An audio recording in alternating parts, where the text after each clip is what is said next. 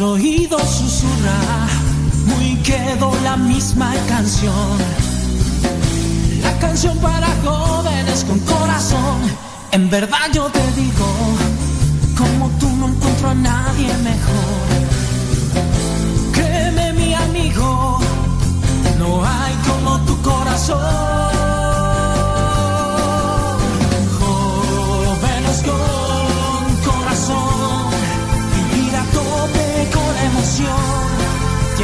Tiempo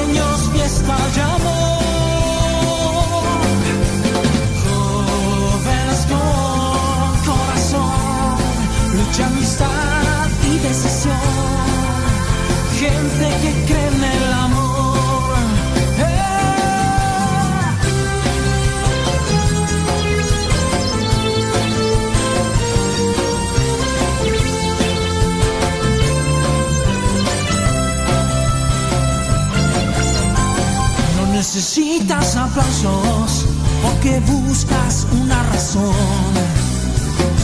Y aunque quieran comprarnos, no vendemos nunca la voz. Si a pesar estás triste, arremetes contra el desaliento. La vida es cuesta arriba para así llegar a Dios, el que espera a la muerte hace rato que murió. Lágrimas cansados, pero jóvenes con corazón. Hey, hey, hey. Jóvenes con corazón. Vivir a tope con emoción. Tiempo de sueños, fiesta y amor. Jóvenes con corazón. Lucha, amistad y decisión. Gente que cree en el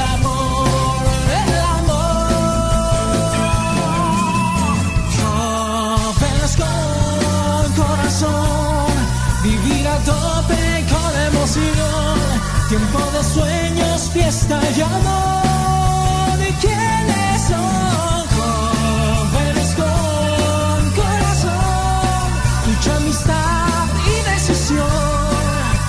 Gente, luchen, sean tercos, sale el sol, griten si se puede vivir de amor. Este es nuestro tiempo, tiempo del Lágrimas cansados, pero jóvenes con corazón. Lágrimas cansados, pero jóvenes con corazón. Lágrimas cansados, pero jóvenes con corazón. Lágrimas cansados, pero jóvenes con corazón. Lágrimas cansados, pero jóvenes con corazón.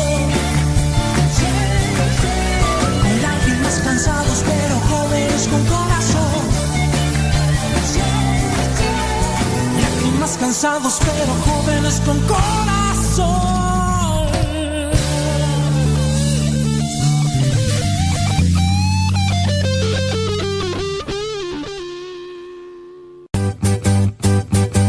Ya llegó, ya llegó, ya llegó, ya llegó. DJ Chafa. Soy de la cuadra de los buenos, de una estirpe de guerreros, de la gente del Señor. Y lucho por ganarme un día el cielo, máscara cabellera, por ganarme su perdón. Y lucho, lucho, ay como lucho. Y tanto lucho que ahora me dicen el luchador. Y lucho, lucho, ay como lucho. Y tanto lucho que ahora me dicen el luchador, el luchador.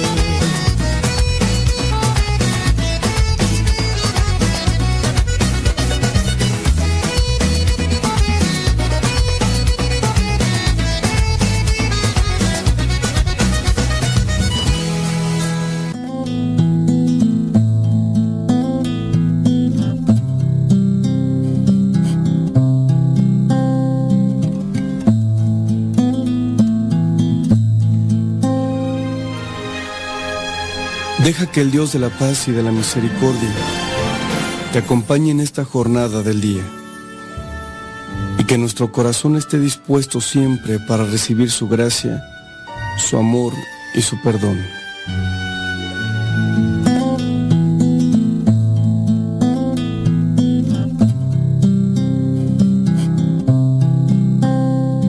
Los mandamientos del Señor alegran el corazón. La ley del Señor es perfecta del todo y reconforta el alma. Inmutables son las palabras del Señor y hacen sabio al sencillo. Los mandamientos del Señor alegran el corazón. La voluntad de Dios es santa y para siempre estable. Los mandamientos del Señor son verdaderos y enteramente justos.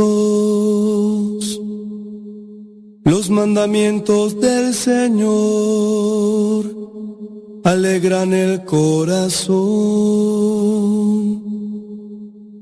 Aunque tu servidor se esmere en cumplir tus preceptos con cuidado, ¿quién no falta, Señor, sin advertirlo? Perdona mis errores, mis errores ignorados. Los mandamientos del Señor alegran el corazón. Presérvame, Señor, de la soberbia. No dejes que el orgullo me domine.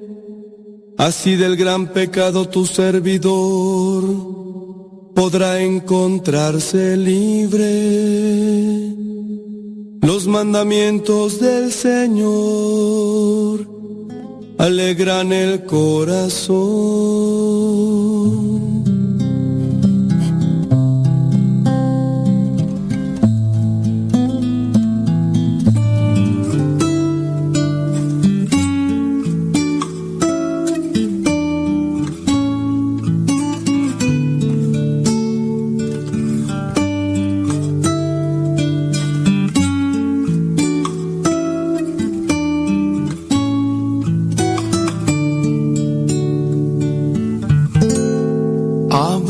Abrázame, Señor, ven a mi corazón. Ahora es el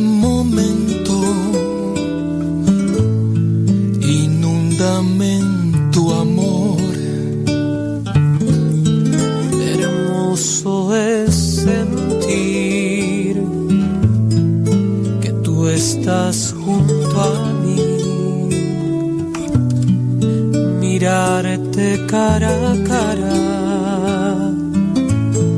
perderme tu mirada, en tus brazos. Yo me entrego, quiero llamarte Padre, arrullarme en tu pecho, sentir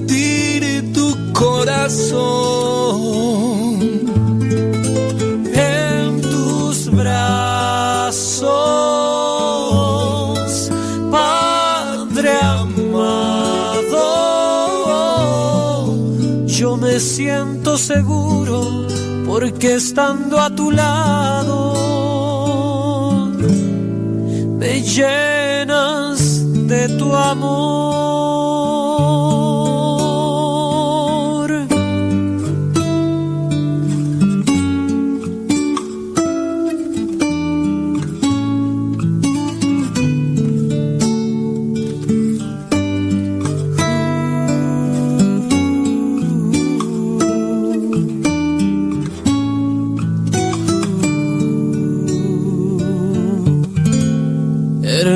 sou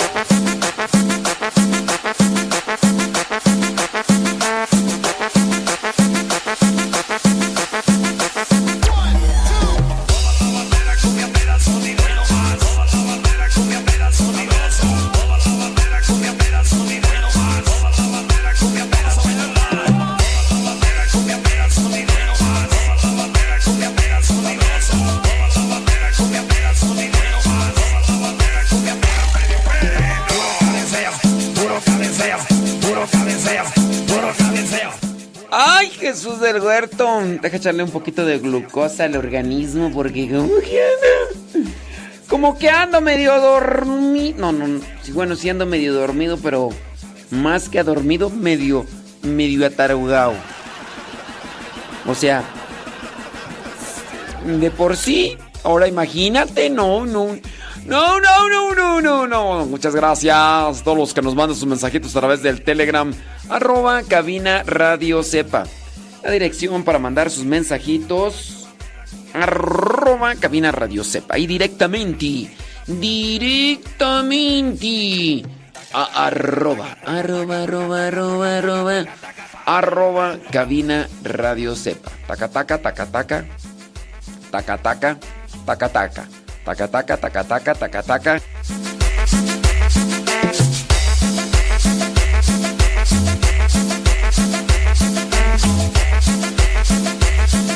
También a través del YouTube y del Facebook mm, Modesto Radio. En el Telegram también busquen arroba modesto. Ahí es para el chat.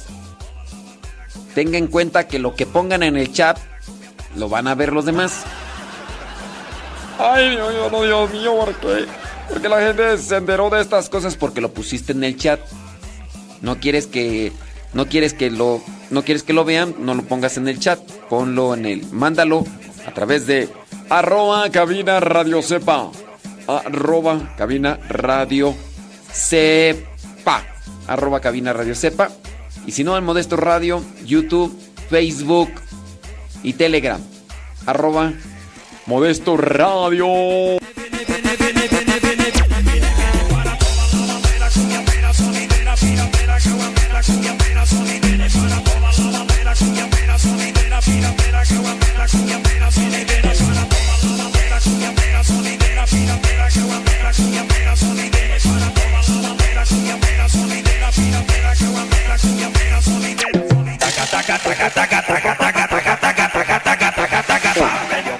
¡Ay, medio metro! Saludos, dice desde Apaseo el Grande, Guanajuato. Lobo Luna, allá en Forest City, North Carolina. Saludos. Allá Sandra H. León, allá en la Florida. Betty Galván en Springfield, Oregon. Diana Cruz, allá en Alabama. Gracias. En Oklahoma, Graviela Chávez, Oklahoma City.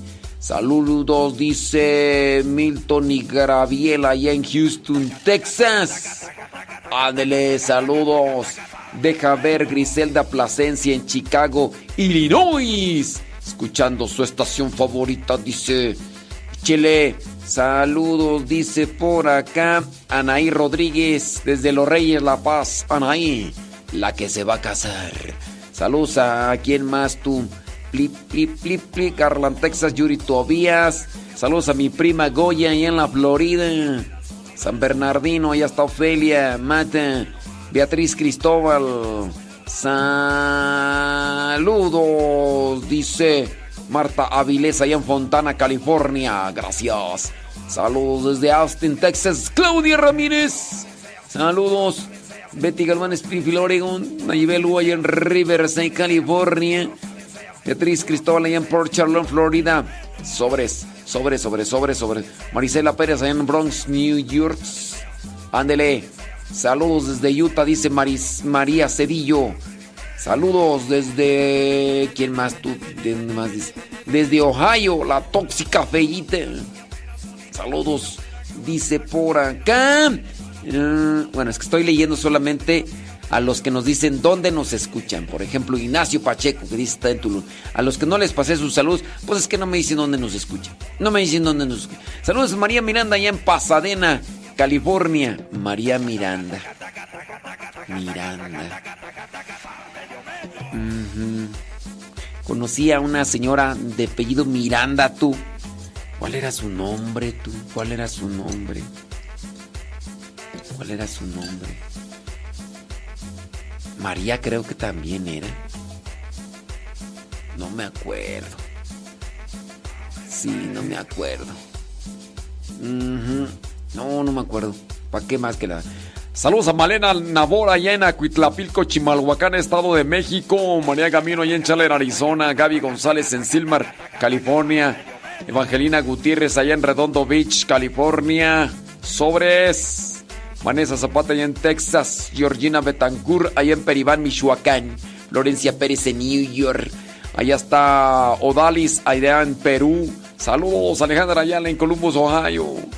Ándenle saludos a Odalis y a Lenali. Bueno, Lenali. Vero Alvarado dice allá en Chicago, Illinois. Clara Delgado en Denver, Colorado. Gracias. Elba Gutiérrez dice que está allá en Chicago. Eh, Herrera Francis allá en Palm Springs, California. Y los que no saludé, pues es que no dijeron dónde nos escuchaban. Ey, sí, sí, sí, sí. Puro cabeceo. Saludos, dice. Eso sí es cierto. Sí es cierto. Ándele. Dice bla bla bla bla bla bla bla bla bla bla. Alex desde Celaya, Guanajuato. Brenda Puentes desde Frisco, Texas. Mari Rodríguez de San Antonio, Texas. Allá desde Magdalena. Magdalena Luna de San Antonio, Calichar, municipio de Paseo el Alto, Guanajuato. Saludos Esperanza González desde Tulare. Ah, dice saludos a Heidi y Rogelio González en Tulare, California. Álvaro Vera en Dallas, Texas. Gracias. Saludos Lupita Vela y en Harlingen, Texas. Iraíz Cano y Montgomery, Alabama.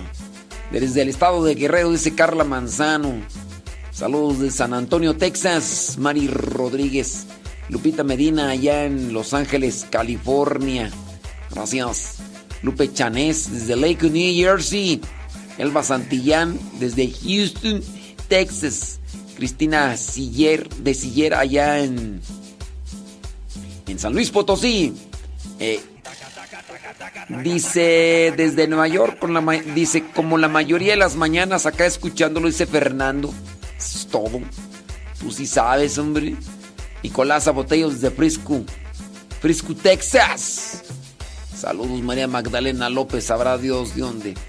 Rosalía Herrera en Dayton, Ohio. saludos, hombre. Deja echarle, deja echarle un trago al, a, la glucosa, porque si no, me, acá, acá, no, necesito echarle alguna glucosa. Necesito echarle, la, necesito echarle glucosa.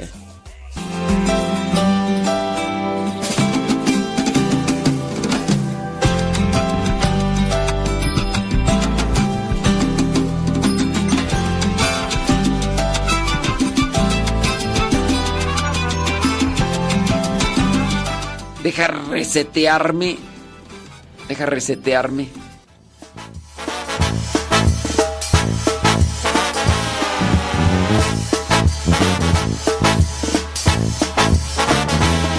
Charalito se llamaba, era un pequeño pez. Era inteligente y de buen corazón, aunque muchas veces no había actuado bien. Se sentía pequeño y de poco valor. Pensaba que el perdón no llegaría a conocer día Charalito supo que el Señor pasaba por su barrio y lo quiso ver. No se sentía digno de encontrarse con Dios. Se quedó a lo lejos sin dejarse ver. Escondido entre los peces se quedó. Y escuchó una voz diciéndole su nombre. Y el Señor le miró, le dijo que esa noche cenaría con ya no temas. El Señor te liberó,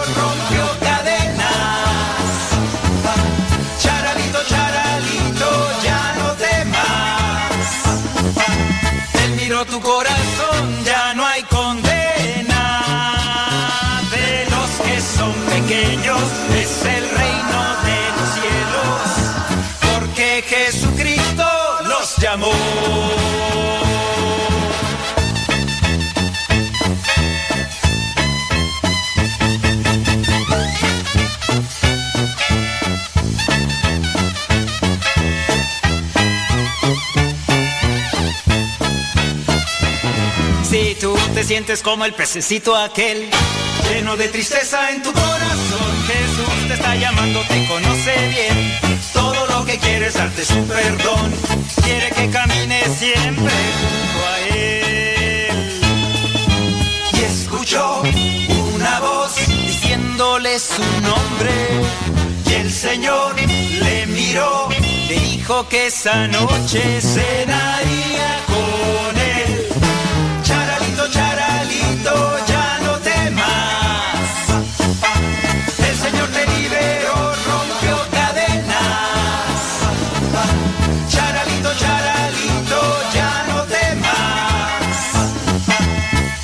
Tu corazón, ya no hay condena. De los que son pequeños es el reino de los cielos. Porque Jesucristo los llamó. Charalito del Señor, a tu vida llegó la salvación. Eres grande en el reino de Dios. Charalito del Señor, Él ha mirado en tu interior.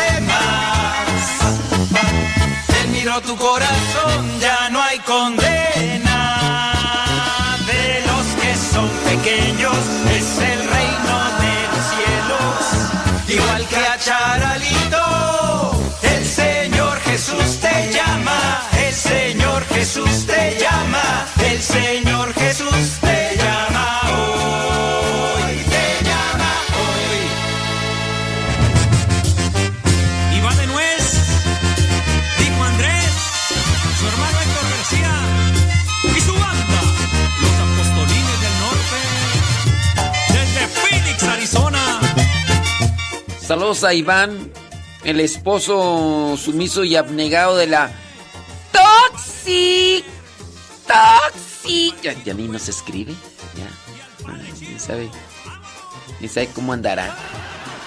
Toxi. oscuridad vivía yo, muy alejado de mi Señor, creía todo menos en ti, porque a todo decía que sí. La bruja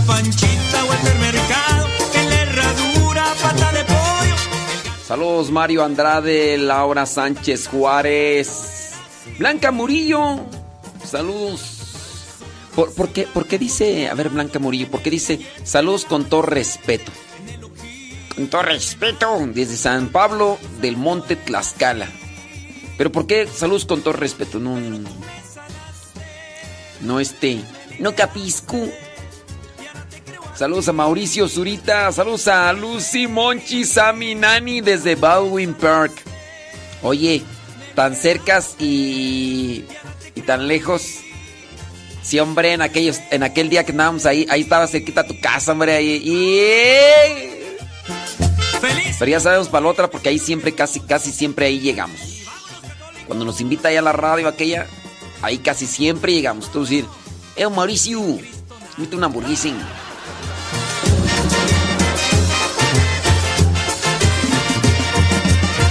En la oscuridad vivía yo, muy alejado de mi Señor, creía todo menos en ti, que a todo decía que sí. La bruja Panchita o el mercado,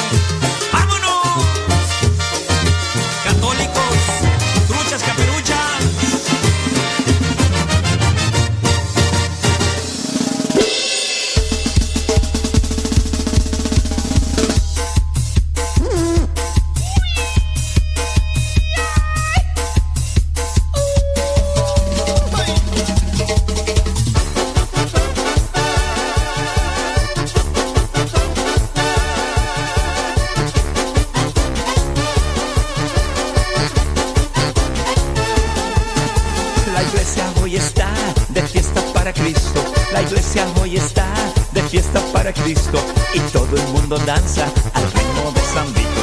Y todo el mundo danza al ritmo de San Vito. La iglesia hoy está de fiesta para Cristo. La iglesia hoy está de fiesta para Cristo. Y todo el mundo danza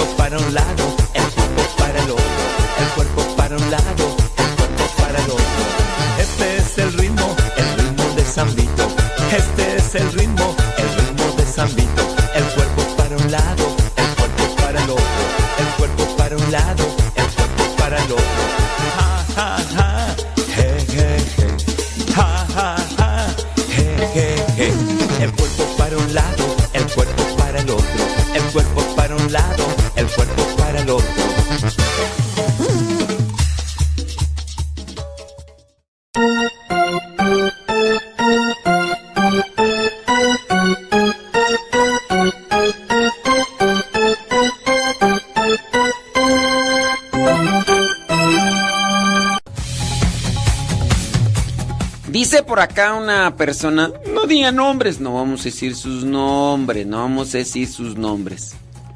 Sobre cuando muramos, aquellos que lleguemos primero, Dios a la gloria eterna, supuestamente no tendrá parentesco. Eso me hace pensar en ocasiones cuando cuando esta gente, esposos, hijos, familia política, no quieren entender, tienen a Dios un rato y otro no.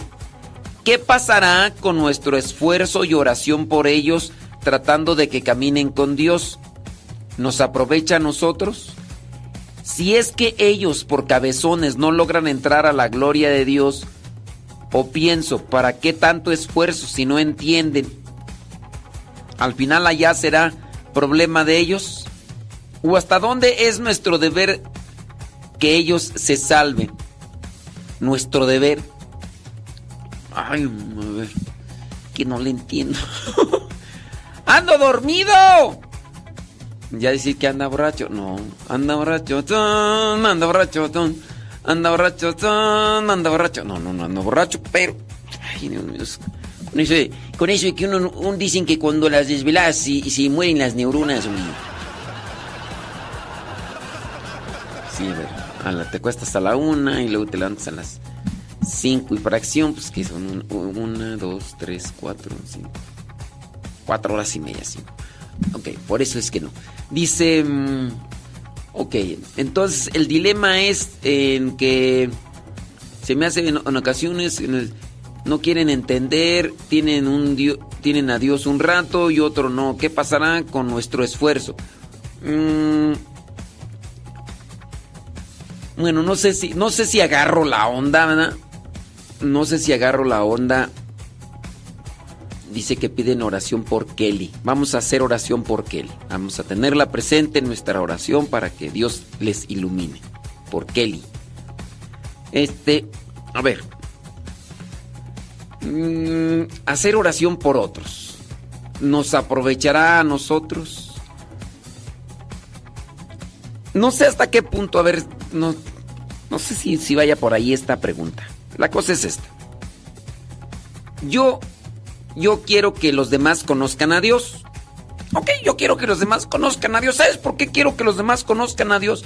Porque yo he experimentado que con Dios mm, tengo serenidad, tengo paz, tengo dicha y Dios me muestra el camino y Dios me me ilumina la vida. Yo por eso quiero que tú conozcas a Dios. Yo por eso quiero que mucha gente, ok, hay algunos que no hacen caso. Hay muchos. ¿A cuántos no les mandamos, por ejemplo, el Evangelio? ¿Con cuántas personas pues hemos platicado a lo largo ya de tantos, tantos años? Nos alegra cuando sabemos que la vida de una persona cambió, cuando la vida de una persona es mejor, gracias a que están viviendo lo que Dios quiere, lo que Dios nos manda. Me da tristeza de saber de que fulano y fulana ya andan bailando las calmadas. ¿Por qué? Porque ni uno ni otro ponen de su lado. O quizá a lo mejor ella está poniendo mucho y él no está poniendo nada. Ya andan como perros y gatos ahí y luego se están llevando entre las patas a los hijos. Antes les preocupaba, ahora ya nada. Me da tristeza, me da dolor. Algunos de ellos conocidos, cercanos, pues me queda solamente hacer oración. Hay realmente una angustia, sobresalto y preocupación porque porque no están bien, digamos que no. Y no es que mira, es que con sobresaltarnos, con angustiarnos, en realidad no estoy ayudando a esa situación. ¿Para qué yo me he hecho un sentimiento en mi vida que me va a perjudicar a mí? No los beneficia a ellos, a mí sí me perjudica. ¿Para qué? Yo voy a hacer todo lo que se pueda, voy a orar por esa familia, por ese matrimonio cabezón que no entiende que se les dijo, se les advirtió, se les sugirió y nomás no hacen nada, no aplica nada. Pero yo no me voy a angustiar, incluso aunque sea de un familiar. No me voy a angustiar, porque con eso no solucionas nada. Nos aprovechará a nosotros. Si tú haces oración por otra persona, sin duda que te puede aprovechar, siempre y cuando también acomodes lo que son tus sentimientos. Tú quieres que los demás se salven, qué bueno tú te llegas a obsesionar porque los demás se salven, muy mal por ti, no te obsesiones porque los demás se salven en el sentido de querer que los demás se salven, llegando tú a la angustia, a la desesperación. Con eso estás perdiendo lo que puedes estar ganando con la oración. Ganas algo con la oración, muy bien, pero con tu desesperación y obsesión, porque tú quieres como que a modo de fuerza los demás se salven. Pues échale todos los kilos. Te aprovecha la oración que haces por los demás, te puede aprovechar. Te puede aprovechar porque siempre hay un beneficio en la oración. Ahora, ese beneficio en la oración nosotros hay que saberlo aprovechar. De manera que a nosotros nos rinda.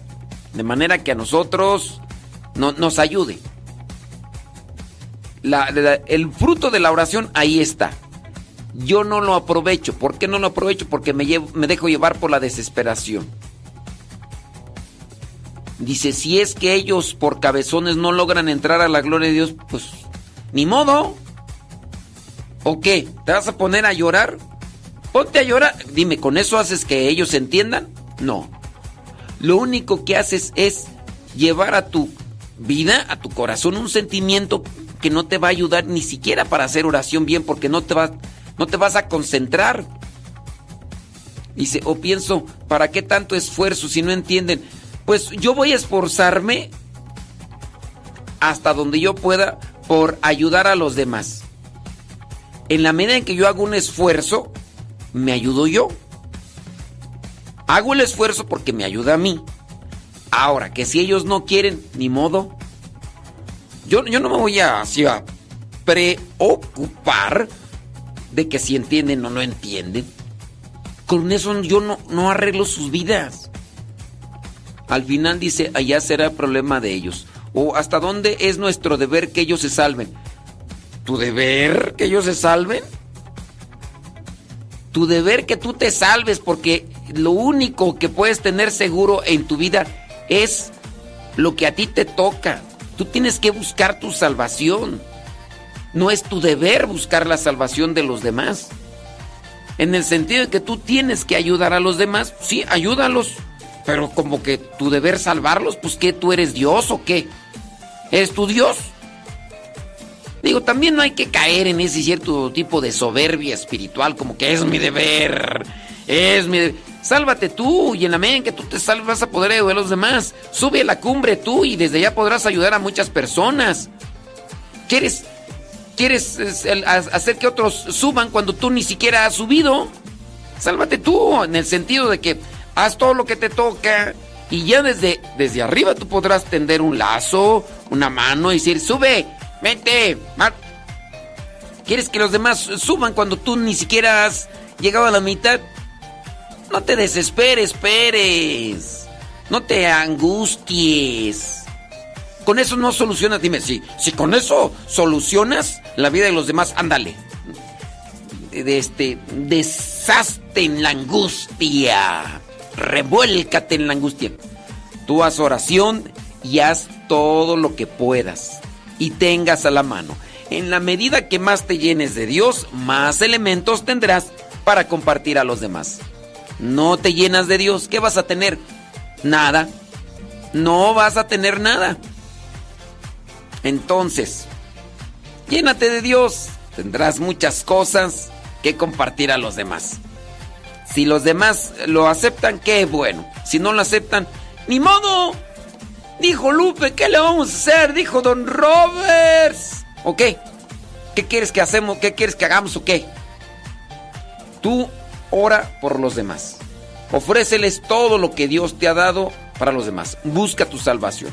Si los demás quieren agarrar el salvavidas, quieren agarrar la soga, adelante. ¿No la quieren? No, no te.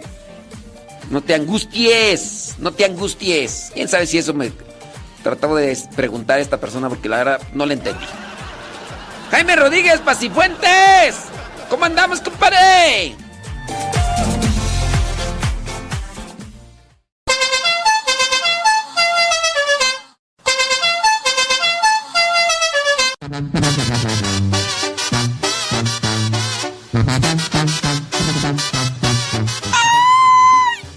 Esta rola cae muy bien con lo que acabamos de decir. Quiero estar listo. Hay para los que ya se anden petateando. Si quieren esta rola se las paso.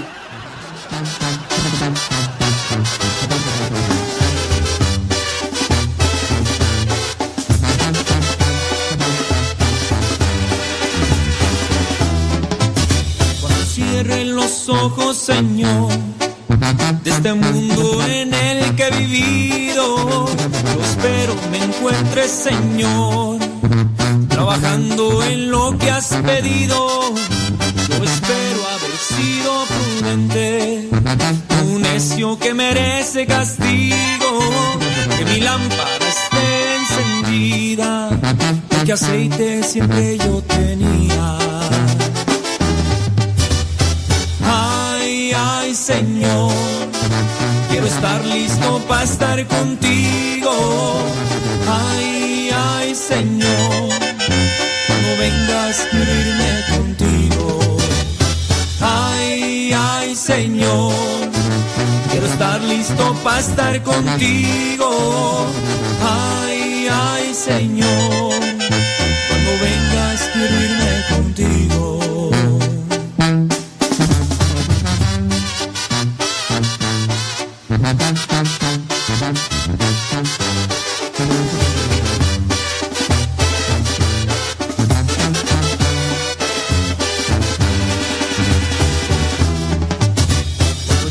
ese día, Señor, de mi familia quiero irme tranquilo. Lo que más recibieron de mí fue el ejemplo de haberte seguido. Espero haber sido prudente, no un necio que merece castigo. Que mi lámpara vida, porque aceite siempre yo tenía. Ay, Señor, quiero estar listo para estar contigo.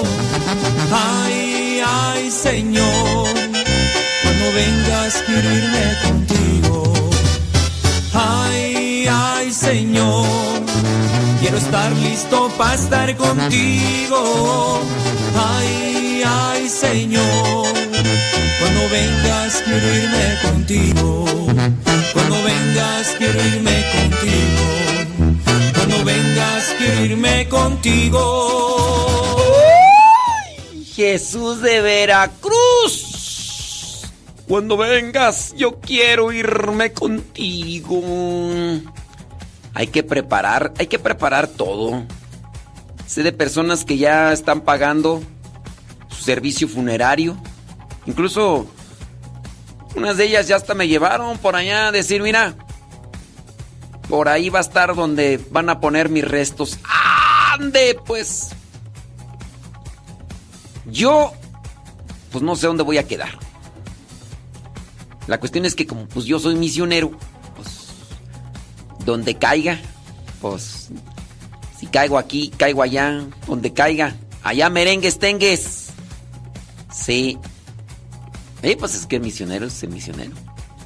Mira, pues es que yo entiendo pues, o sea, a veces el cariño y todo, pues ya que dicen, aquí están los restos, pues los restos qué, ya, es, pues, es como que apegarse mucho, ¿no? Pero, eh, pues bueno, hay que estar preparado, hay que estar preparado, oiga, hay que estar preparados, ustedes que son padres de familia y ya están grandes los pastores y si tienen por ahí una casita, un terrenito, acomoden todas esas cosas materiales, oiga, porque después usted pueden ser las causas de división de sus hijos. Sé de muchas familias que ahí andan en la, en la bronca, casada. Incluso a veces, mira, por ahí conozco una persona que pues, pues no dejaron nada así acomodado. Pues ahorita andan tíos, andan sobrinos, andan hermanos del, del difunto, ah, de la difunta, porque ya resulta que me platicaba esta persona, me dice que pues murió la mamá, ¿no? Murió la señora y entonces ahora el hermano de la señora pues anda peleando las cosas materiales. Anda peleando las cosas materiales. Bueno, la señora tenía tiene una hija. Entonces, pues ahora el, el hermano de la señora este, anda queriéndole quitar las cosas materiales a la sobrina. La sobrina es una religiosa. Entonces la religiosa no es que esté preocupada tanto por lo de las cosas materiales. Entonces andan queriendo acomodar bien eso porque... Pero ahorita los hermanos de la señora pues son los que andan armando tremenda, tremendo pleito, oye. A tal punto que llegan las ofensas, el maltrato. Este señor tratando así a su sobrina, que es religiosa, con malas palabras y, cosas, y platica la religiosa, dice, pues es que hay una incomodidad, pues sí. Entonces trate de acomodar sus cosas, trate de acomodar lo material, también trate de acomodar, mire, tiene tarjetas. Hace un tiempo um, murió un señor así repentinamente. Acababa de fallecer la esposa hacía 15 días, 20 días, y de, de cáncer les murió la esposa, después él muere de un infarto. Y dentro de las cosas que tenía, pues, que la tarjeta de banco y que no sé cuántas cosas, ¿quién sabía de eso? Nadie. Y después eso, que podría ser mucho, poco, lo que tú quieras, pues va a quedar como beneficiario el banco. No hay nadie en quien lo reclame, no, no hay nadie en quien... Tengan mucho cuidado, arreglen sus cosas, arreglen sus cosas. ¿Verdad que sí, mi estimado Jaime Rodríguez Pasijuentis? Eso. Dice que le anda echando rayas al tigre. ¿Cómo andamos, mi estimado Jaime Rodríguez Pasijuentis? ¿Todo bien? ¿A poco? Mira nada más. A ver. Vamos a ver Jaime Rodríguez Pasi. Jaime Rodríguez Pasifuentes. ¿Dónde está? ¿Dónde está? Tiriririririri. Espérame tantito. Espérame tantito. A ver, zoom, zoom, zoom. Sem, sem, sem. Vamos a ver. Aquí. Ok, muy bien. Ándele, si es cierto. Sí, déjeme ver. Déjame ver. Eso. Claro. Sí, porque sí. Y ya también, si, si, de una vez puede ir pagando ahí el terrenito donde quiere que lo... Si usted tiene, pues haga todo lo posible. Pues se puede, pues cómo no. Si se, si se puede, con gusto. Si no se puede, pues ni modo, ¿verdad? Claro.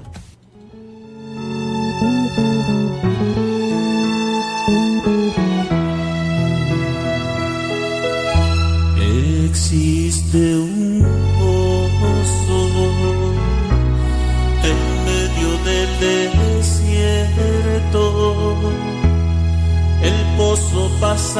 abierto para el que tenga sed. Existe un pozo en medio del desierto. El pozo pasa abierto para el que tenga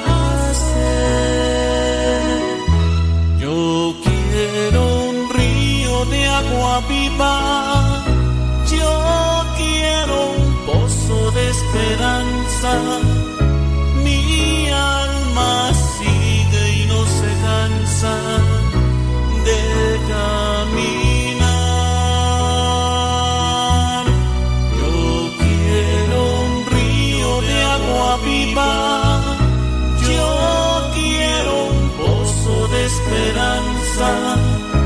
Mi alma sigue y no se cansa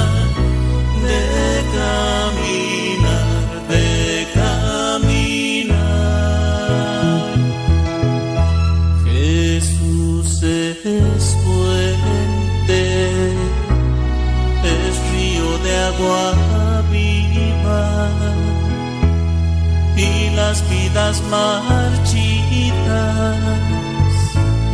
con el florecerá.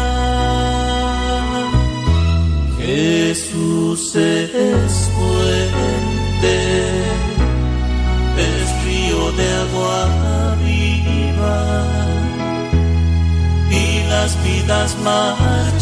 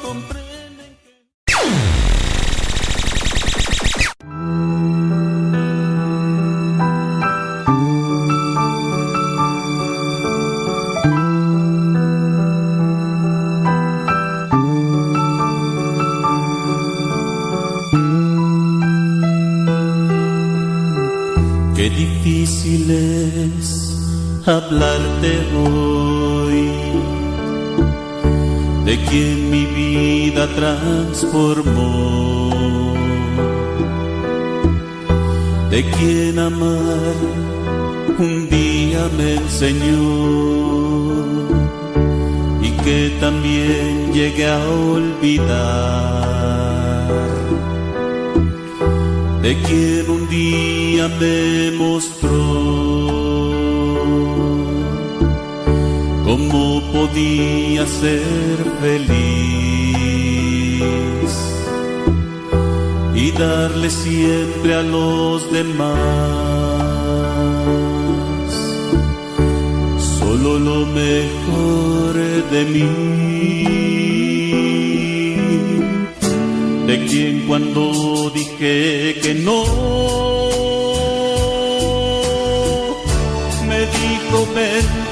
ayudaré. Que cuando quise olvidar, me dio su amor para volver. Pero hoy que me siento tan solo,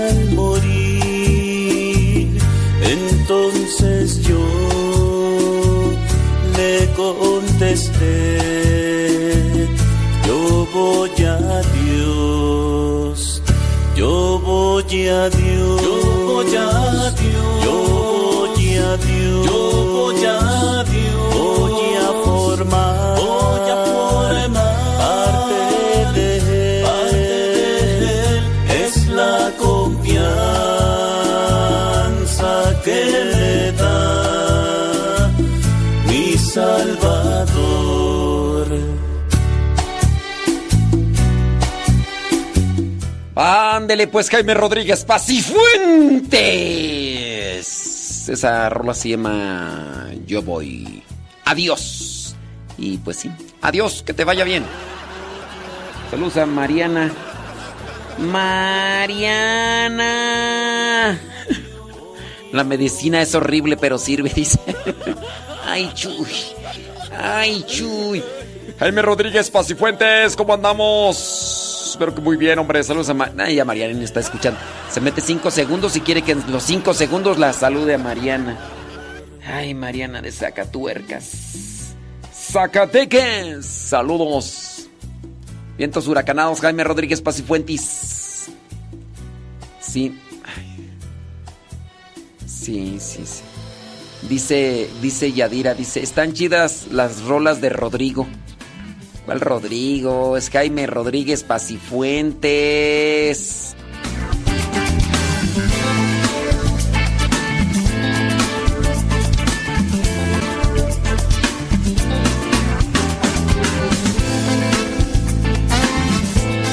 Jaime, es que es- estoy poniendo solamente probaditas porque voy a checar. Voy a checar a ver si. A ver si no están registradas.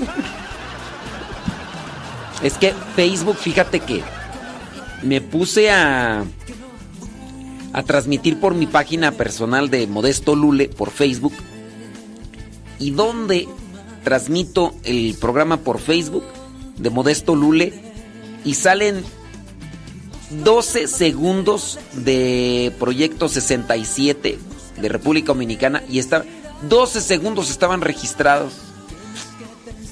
Y pusimos tres veces esos 12 segundos y por eso es que ahora por eso es que ahora no puedo hacer todas las publicaciones en mi Facebook porque Facebook me castigó por andar eh, y entonces Facebook es muy así de que si nosotros metemos música o, o imágenes o video que está registrado, nos dice, ah, un castigo, no vas a poder publicar. O nos bloquean por un mes. Bloqueo parcial o bloqueo total. Entonces, estoy checando, Jaime, a ver si no... A ver si no... A ver si no me... Por eso es que puse puras mixes de Jaime Rodríguez Pacifuentes que nos mandó. No se preocupe, ¿qué dice? Esa no tiene problemas. Bueno, pues y al rato lo voy a ver. Sí, Jaime Rodríguez, Pacifuentes. ¿Tú te estás encargando de registrarlas o es alguien más? Porque ¿A Cristo vive tampoco? A ver, déjame ver. Déjame ver la de Cristo vive. ¿Dónde está la de Cristo vive? ¡Cristo vive! Ah, no, es otra. ¿Dónde está la de Cristo? Cristo.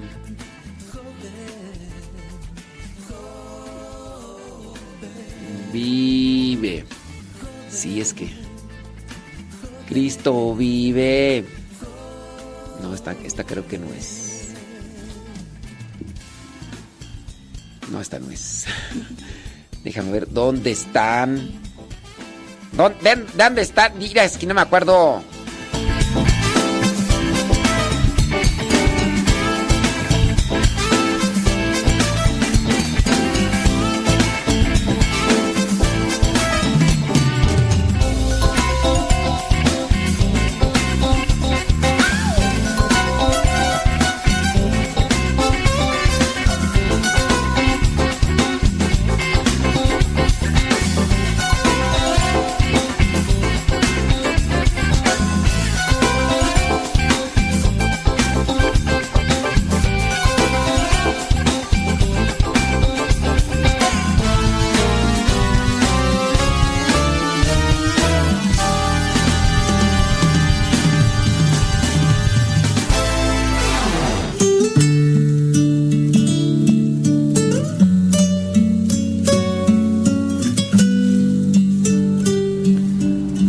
Palabra de Dios nos invita a hacer una revaloración de cómo estamos viviendo la voluntad de Dios con este Evangelio, con la parábola tan conocida del buen samaritano. Pero vamos a la primera lectura, Deuteronomio capítulo 30, versículo 10 al 14. Si es que obedecen al Señor su Dios y cumplen sus mandamientos y leyes escritos en este libro de la ley y se vuelven a Él con todo su corazón y con toda su alma. Este mandamiento que hoy les doy no es demasiado difícil para ustedes, ni está fuera de su alcance hablando de lo que es esta lectura y de lo que ya va describiendo en los otros versículos, encontramos pues que el Señor nos da los mandamientos como lineamientos para no perdernos, no extraviarnos. Son ese tipo de orientaciones que necesitamos en la vida para tratar de moldearnos interiormente pero aquí entonces entramos en el dilema de por qué no obedecemos los mandamientos. Porque si sabemos que son cosas buenas, ¿por qué no entendemos? Llevémoslo esto al plano familiar. Los que tienen ahorita en sus casas adolescentes, ¿por qué no obedecen? ¿O por qué no quieren obedecer los adolescentes? Le pueden decir al, adolescente, ponte a estudiar, échale ganas y no quiere y no le echa ganas.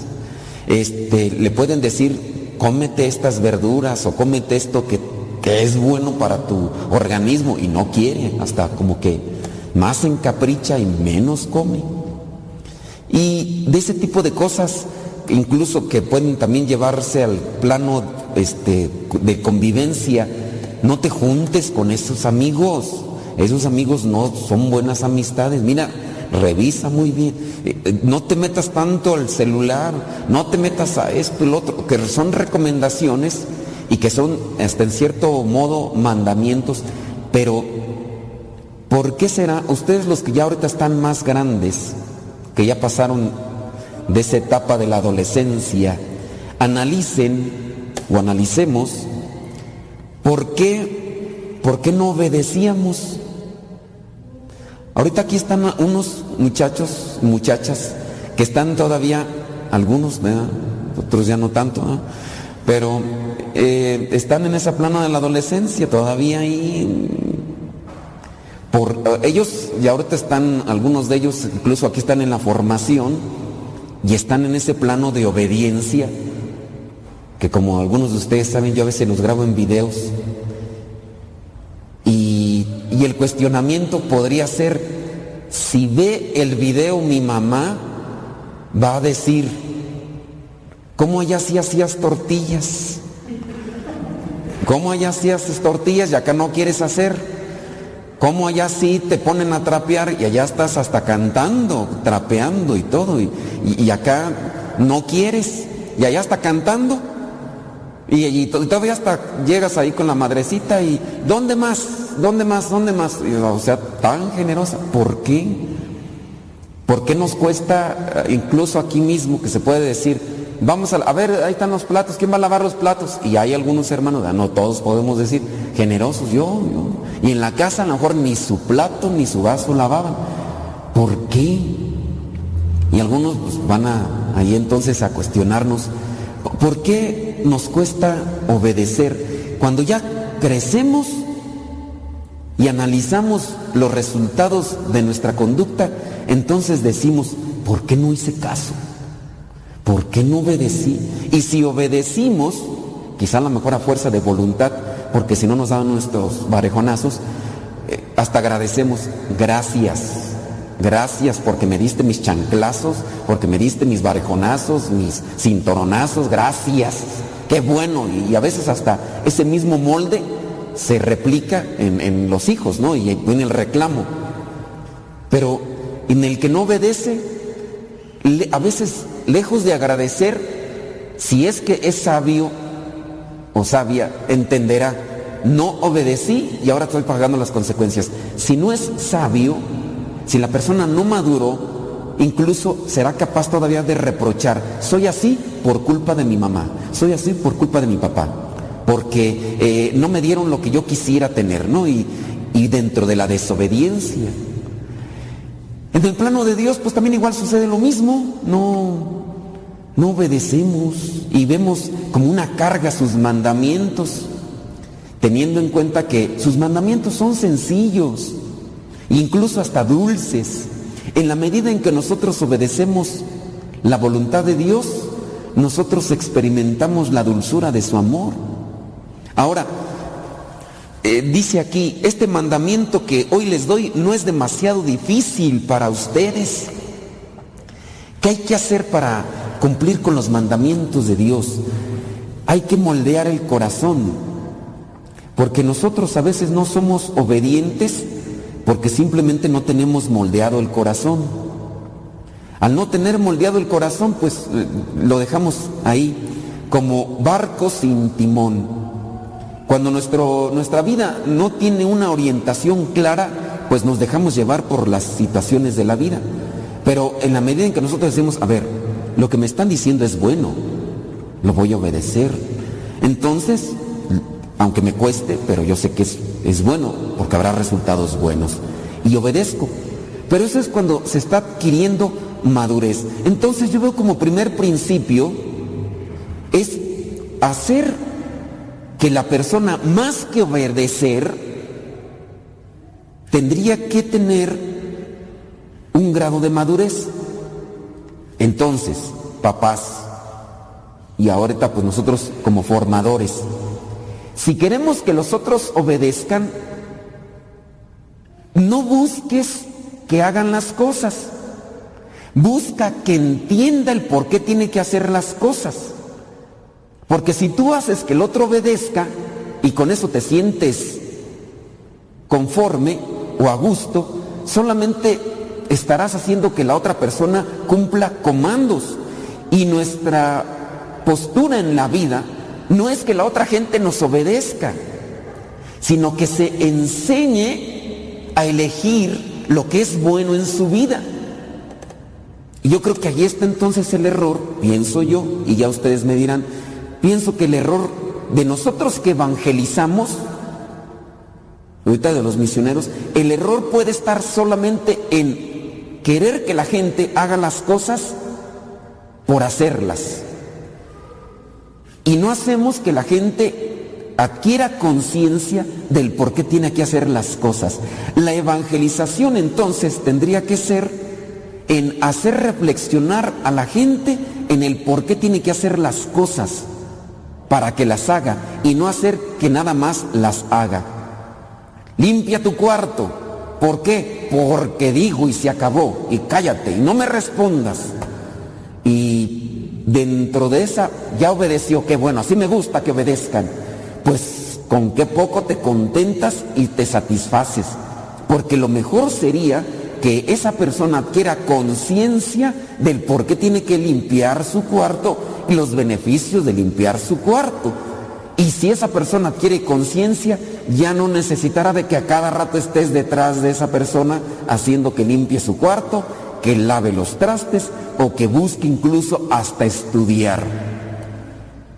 Porque a veces nada más se nos, se nos ordena, se nos manipula de esa manera. El por qué tengo que obedecer a Dios. Ah, porque, porque si no me va a ir mal. ¿Qué nos decían antes? No sé ahora. Haga esto, si no Dios lo va a castigar. Dios te va a castigar. Y, y entonces, a fórmula de introducir un miedo, obedecíamos a algunos. Y otros a lo mejor igual no. Otros lo único que generaron en su corazón, que fue? Eh, generaron esa repulsión y rechazo a Dios. Y por eso ahorita estamos experimentando mucha resistencia y desprecio a las cosas religiosas, a las cosas cristianas. Porque se nos enseñó más una obligatoriedad a mandamientos y no se nos enseñó el corazón de Jesús o el corazón de Dios, que es misericordioso y que quiere lo bueno para nosotros. Que en eso estriba yo pienso lo que vendría a ser los mandamientos. Los mandamientos no son para asfixiarnos en la vida, los mandamientos son para que seamos felices en la vida. Pero no lo vamos a entender si no tenemos madurez. Pero ¿cómo vamos a tener madurez si no nos enseñan a ser maduros? Nos enseñan a párese, siéntese, ínquese, cállese, hable, ría, eh, llore, eh, y, y, no se nos enseña el porqué de las cosas, que allí es donde nos hace también falta sabiduría, porque igual si a nosotros mismos no nos enseñaron, pues igual adquirir ese tipo de madurez o de conciencia, pues no lo vamos a entender. Entonces los mandamientos de Dios no están muy difíciles. Ahorita ya se fue este Alexis, estaba tocando la guitarra. ¿Cuántos de ustedes no les gustaría tocar, saber tocar la guitarra como Alexis? A lo mejor muchos de nosotros, a lo mejor algunos de ustedes quizá no, pero a muchos de nosotros nos gustaría tener la habilidad y el conocimiento de guitarra que tiene este muchacho.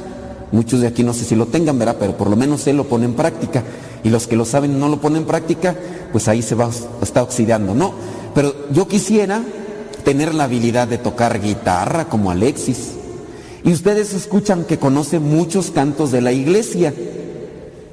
Agárrenlo allá afuera y pregúntenle de canciones de rondalla, de tríos, de canciones de todos, y miren, y se las canta. ¿Y por qué se las canta? Pues porque tiene años practicando. Comenzó sin saber. Y en la medida de la constancia, aprendió. Y en el aprender, pues ahora lo comparte. E, esto también es una cuestión para nosotros. Nosotros quizá estamos sin conocer bien qué es lo que quiere Dios de nosotros, pero en la medida que seamos constantes, poco a poco, podamos ir aprendiendo y tener ese conocimiento, si lo ponemos a un nivel de guitarra, como lo tiene Alexis, si nosotros quisiéramos tener también un alto conocimiento de las cosas de Dios, en la medida que seamos constantes en las cosas de Dios, vamos a aprender. Pero si venimos de vez en cuando y cuando venimos no nos ponemos o, no nos disponemos plenamente, pues obviamente no. Ciertamente hay habilidades, las hay, eh, pero hay que también ser constantes. Yo en el plano de un año, este, ensayando todos los días ahí un poquito de tiempo con la guitarra, me aprendí por lo menos unos seis círculos y ya tocaba en misa. No me pregunten cómo tocaba, ¿verdad? Pero este, me defendía por lo menos. Y hubo otros que en dos meses aprendieron lo que yo en un año me aprendí. Pero, digo, hay habilidades, pero en la constancia. Y habrá otros que en un año o en dos años ni a un círculo llegan de guitarra porque lo agarran cada vez que les da ganas o se les olvida o ya, ya compraron la guitarra y ahí la dejaron, este, ya se le reventó una cuerda, no han comprado la cuerda de Siria y demás. Y a veces con las cuestiones de fe y cuestiones de Dios, pues eso es lo que nos pasa.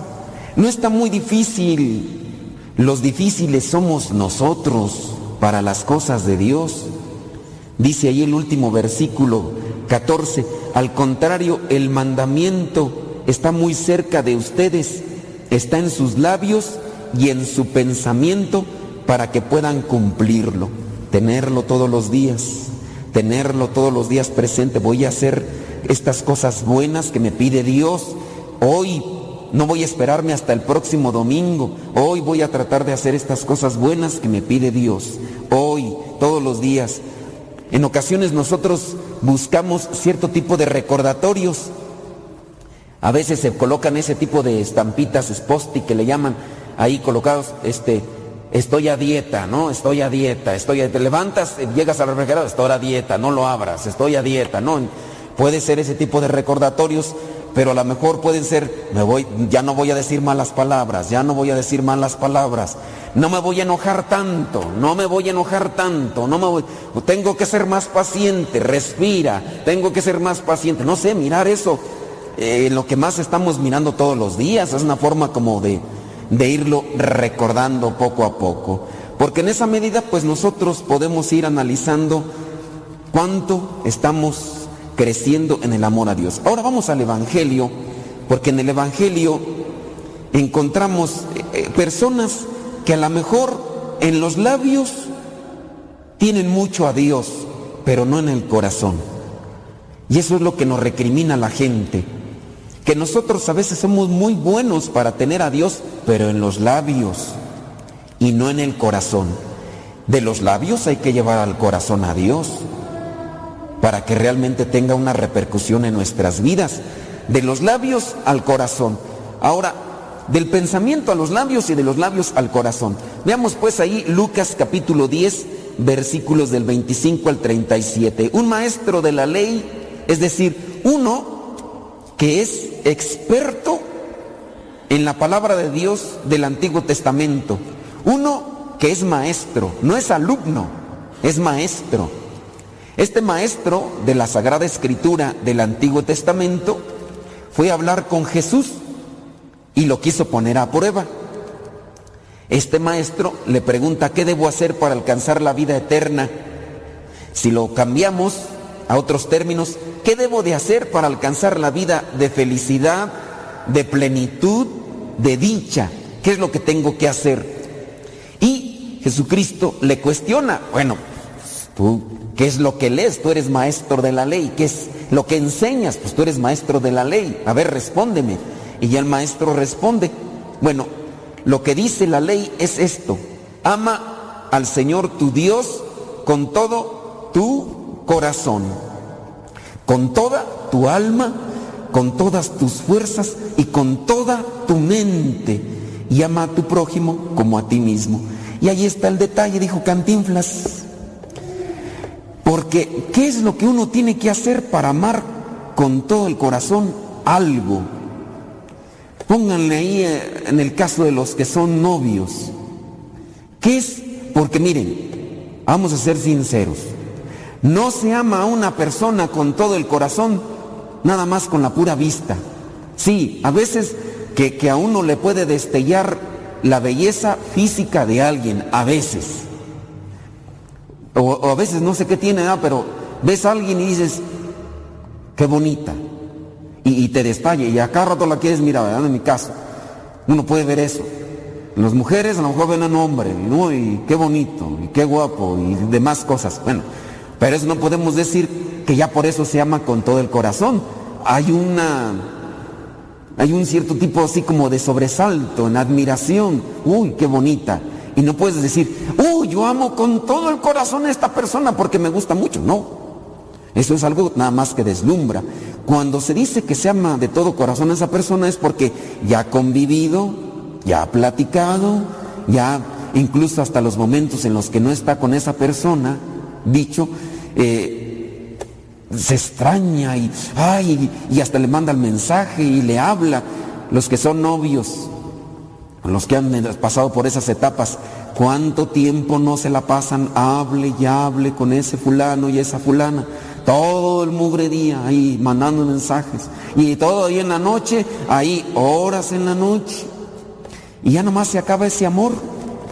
Ya ni los mensajes le quieren contestar. Pero, ¿qué es lo que se tiene que hacer para amar al Señor con todo el corazón. Pues ¿qué fue lo que hicieron con el novio, con la novia? Para empezarlo a amar, se acercaron. Se acercarse a la palabra, acercarse a Dios. ¿Qué, ¿Qué, hicieron para amar con todo el corazón? Empezaron a hablarle. Empezamos a hablarle a Dios. ¿En dónde? En la oración, en la palabra. Entonces, para amar a Dios con todo el corazón, uno tiene que acercarse. Segundo, dialogar. Tercero, ser sincero. Cuando la persona es sincera con la otra persona, empieza a descubrirse. Y, si la otra persona, ¿y a ti qué te gusta? No, a mí me gusta esto. Ay, a mí también. Ay, algo nos une. Ay, somos, tú eres mi, mi media naranja, o mi medio limón, o papaya, o sandía o quién sabe qué cosa, ¿no? Uy, tú eres la mitad de mi alma, eres lo que me faltaba en esta vida. Pues sí, ahorita.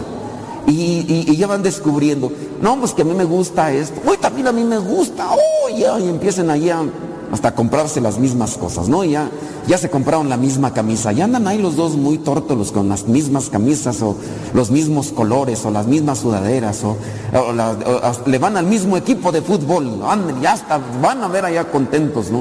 Y hay algo que los une. Ser sinceros. Lo que nos puede llevar a amar a Dios con todo el corazón es la sinceridad. ¿Y, dónde se manifiesta la sinceridad? Pues no solamente el venir y decirle las cosas a Dios. Creo yo, cuando somos sinceros, por ejemplo, en el sacramento de la confesión, cuando somos sinceros y le decimos a Dios, la regué en esto, en esto, y, soy sincero, no lo quiero hacer, pero lo hice, pues ya ni modo. Y experimento la misericordia de Dios, y ahí es donde empiezo a amar más a Dios. A veces que no somos sinceros en la confesión, porque nos da vergüenza, porque nos da pena. Bueno, entonces, platicar más con Dios, acercarse con Dios, ser sinceros con Dios, me va a llevar a amar a Dios con todo el corazón. Conocer su corazón misericordioso me va a llevar a amar a Dios con todo el corazón. Podemos decir que estos muchachos que están aquí en formación aman a Dios con todo su corazón porque fueron capaces de dejar un proyecto familiar, un proyecto a lo mejor de escuela, a lo mejor las muchachas aquí si tenían novio, si tenían, ¿verdad? A lo mejor hasta fueron capaces de decirle al novio, espérame. Y, ya, ¿no? Y, y fueron también capaces de decirle a sus papás, hay unos vidrios, Ah, luego los vemos, Entonces, fueron capaces de hacer muchos sacrificios y obligaciones. Entonces, eso ya destila un poco de amar a Dios con todo el corazón. Dice, con toda el alma, con todas las fuerzas y con toda tu mente. Yo pienso que lo primero entonces que hay que trabajar en, el, en, en la vida espiritual es lo que hay en la mente nosotros vamos a amar a Dios más en la medida que vayamos purificando nuestra mente. Purifica tus pensamientos, purifiquemos nuestros pensamientos y en esa medida vamos a amar más a Dios. Hay que purificar nuestra vista, lo que vemos, para que por medio de la vista lo que entre a la mente por la vista, eso también nos lleve más a amar a Dios. Hay que purificar nuestros sentidos, hay que purificar nuestra conciencia. Si purifico mis sentidos, eh, mi, mi vista, mi mente, mi conciencia, esto me va a llevar más a amar a Dios. Y de esa manera, con el tiempo, puedo alcanzar un grado de amor a Dios elevado, quizá como el que lo tienen otras personas. Decíamos del hermano Alexis, sabe tocar guitarra muy bien, también cantar, esto de cantar, hay veces que la gente tiene ya el vibrato en las cuerdas vocales acomodadas de forma natural y sin mucho esfuerzo. Para nosotros que cantamos como gallos despescuezados, ¿verdad? ¿Qué nos toca? Pues afinarnos un poquito. O sea, quizá no vamos a cantar como él, porque nuestras cuerdas vocales no están acomodadas bien, pero en la medida en que seamos más constantes en vocalizar, en ser más agudos con el oído, limpiar nuestro oído, ser más finos en lo que estamos escuchando, podemos ir acomodando las tonalidades de nuestros cantos. Pues también igual para nosotros es en la cuestión de la música, el ver cómo le hace, el escuchar cómo, cómo me escucho yo, todo eso, el ser más constante. Pues igual en las cosas de Dios, ¿verdad? Para ir armonizando nuestra vida y que, y que sea nuestra vida algo melodioso, agradable, pues hay que ser constantes, hay que sintonizar nuestro corazón con el corazón de Dios y en esa medida vamos a ser caritativos, que eso es a lo que nos llama el Evangelio, el buen samaritano. Ni el sacerdote ni el levita que tenían a Dios en la punta de la lengua así instantáneo para salir, ni ellos se encargaron del necesitado, mejor un samaritano, un samaritano que era despreciado, que quizá a lo mejor no hablaba con Dios tanto como lo hacía el sacerdote y el levita. Entonces, no es tanto el que hablemos con Dios, sino el cuánto lo metemos en nuestro corazón. Hay que llevar más a Dios al corazón que a los labios porque habrá quien presuma, se hace la corona del rosario, los gozosos, los eh, luminosos, los dolorosos y los gloriosos. Y tú, tú ni rezas. Pues no, soy, no rezo, pero soy más caritativo. Bueno, tampoco hay que andar presumiendo que somos caritativos, ¿verdad? Eso lo tendría que evaluar Dios. Pero sí, hay que trabajar en eso, que Dios esté más en nuestro corazón que en nuestros labios. No decir que quiero quitar a Dios de mis labios, pero que no solamente se quede en nuestros labios, que de nuestros labios pase a nuestro corazón, para que seamos caritativos y seamos prójimo del necesitado. Ese es el buen samaritano, el que se compadece de los demás. Pero un buen samaritano pues también tiene que tener a Dios en su corazón para hacer las cosas con amor. Porque no nada más están hacer las cosas, uy, esta persona es bien caritativa, hace las cosas, pues sí, pero no las hace con amor, también hay que hacer las cosas con amor.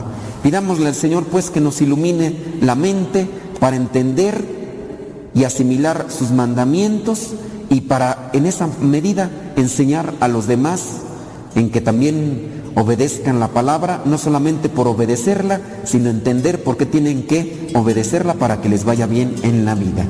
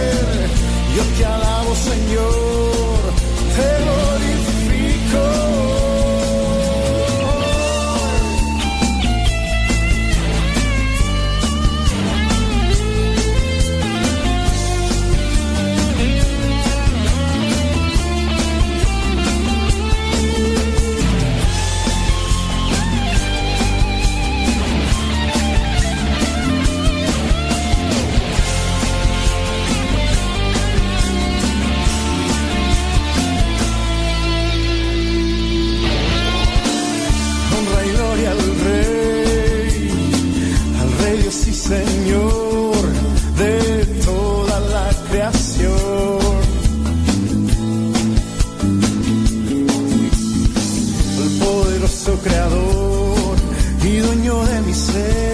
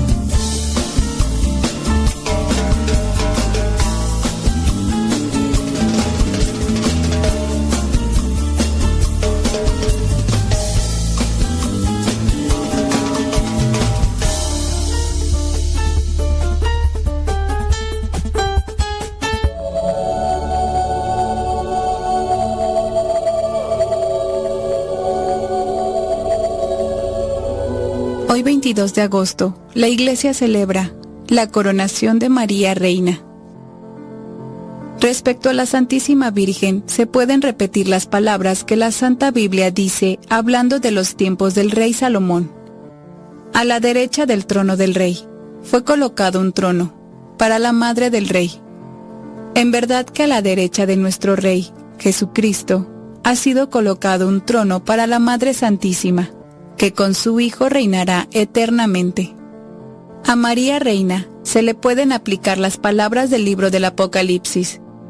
Una gran señal apareció en el cielo, una mujer vestida de sol, con la luna bajo sus pies y una corona de doce estrellas sobre su cabeza.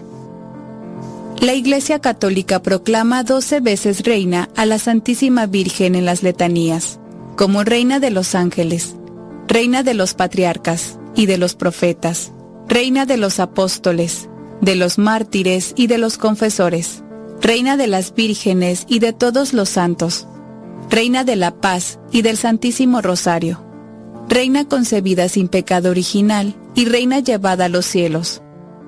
Y nosotros la queremos proclamar como reina de nuestros corazones y de nuestras familias. San Alfonso de Liborio, en su bello libro, Las Glorias de María, dedica las dos primeras páginas a hablar de María, Reina de Misericordia. Dice así, la Iglesia llama reina a la Virgen María, porque como dice San Atanasio, si el Hijo es rey, la Madre debe ser llamada reina y estimada como tal. San Bernardino afirma, desde el momento en que María dio su consentimiento para ser Madre del Redentor Universal, mereció ser constituida Reina del mundo y de todas las criaturas. Si es Madre del Rey del Universo, ¿por qué no puede ser llamada Reina? Dice San Ruperto. ¿Cuántas son las criaturas que tienen a Cristo por Rey? Otras tantas deben ser las que tengan a María como Reina, añadió San Bernardino. es un consuelo general para todos saber y recordar que María es reina suavísima, clementísima e inclinada a dispensar bienes a nosotros, los miserables.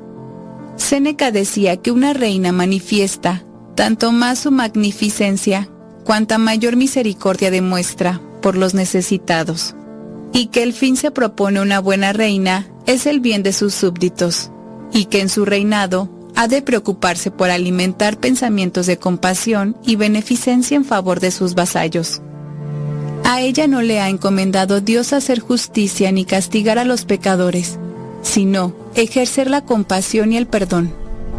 Por eso, San Buenaventura enseña que los pobres pecadores podemos esperar confiados en que desde el cielo nos ayuda una reina llena de compasión y misericordia. La Santa Biblia narra que la reina Esther fue ante el rey austero a interceder en favor de su pueblo para que no fuera exterminado, y obtuvo que el rey revocara la sentencia condenatoria.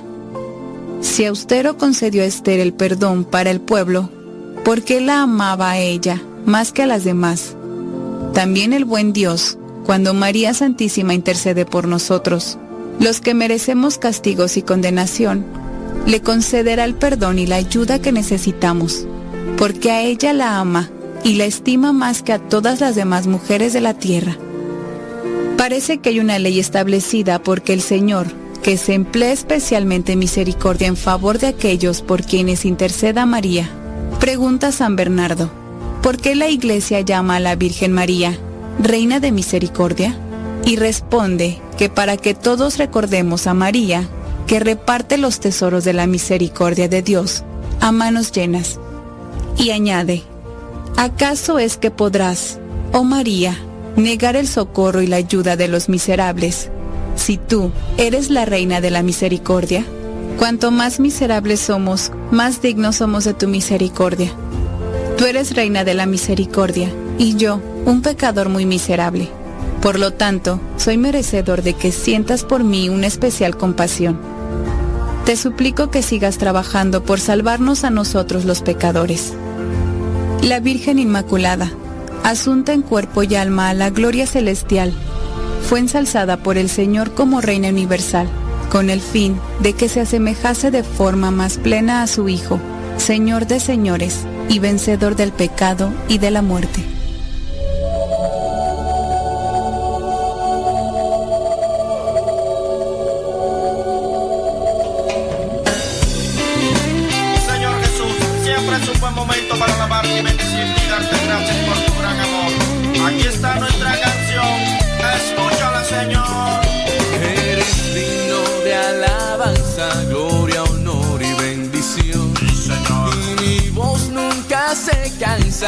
De cantarte mi canción, porque yo sé que tú eres todopoderoso. Si vengo con tristeza, tú me llenas de gozo.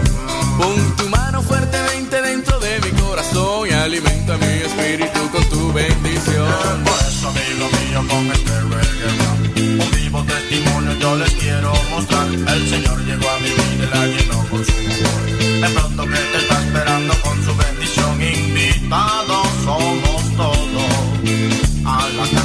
casa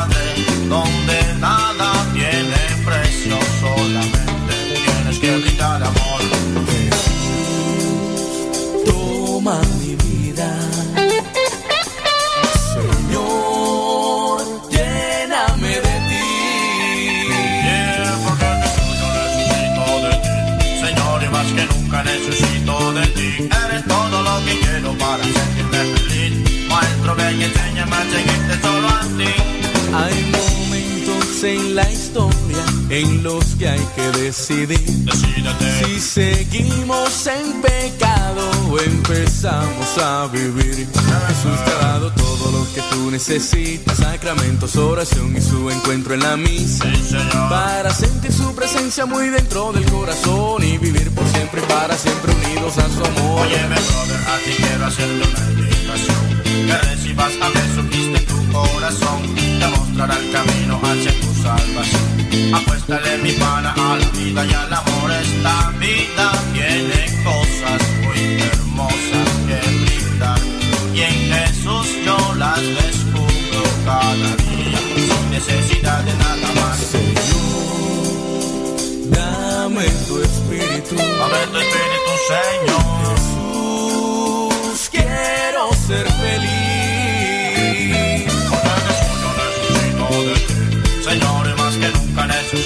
de ti. Jesús, te damos gracias por toda tu creación. Hacemos nuestros brazos en señal de adoración.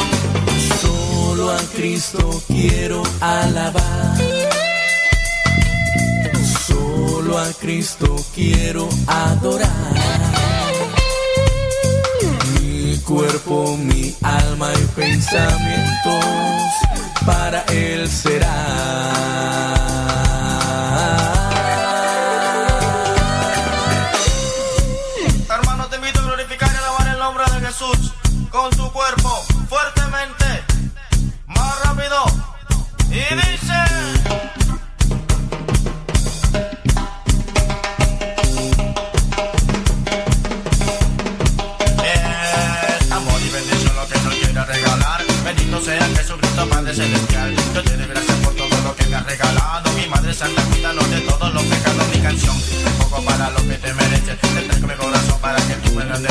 La vida de muestra pues.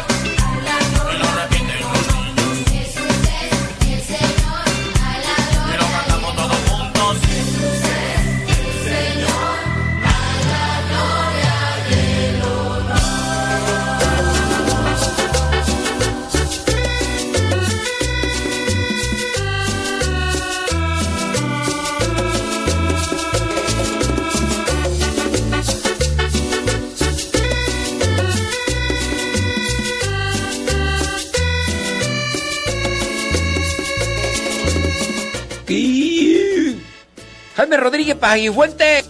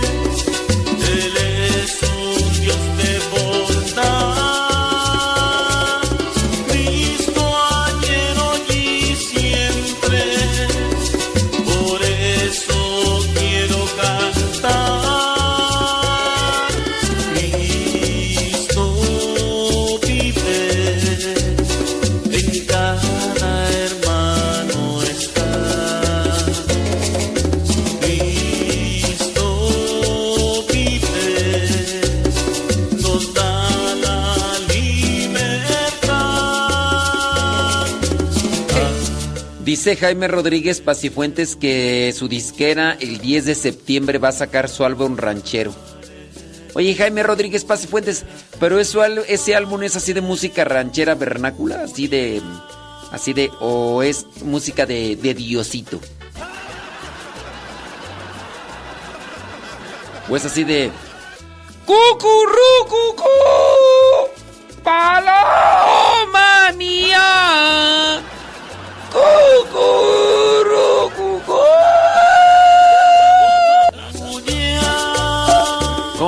Si la armo para un disco yo así cantar, me pones a autotune.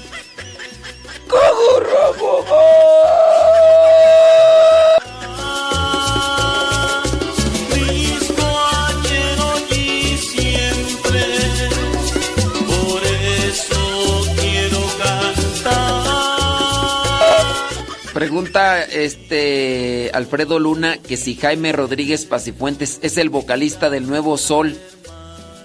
Este no sé, Alfredo, pero voy a preguntarle. Jaime Rodríguez Pacifuentes que si tú eres el vocalista de Nuevo Sol, no sé quién sea Nuevo Sol, ¿verdad? Pero pero este pues sí. Sí diga. Ave María Purísima.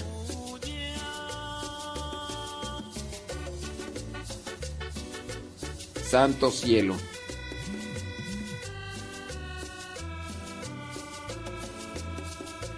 ¿A poco?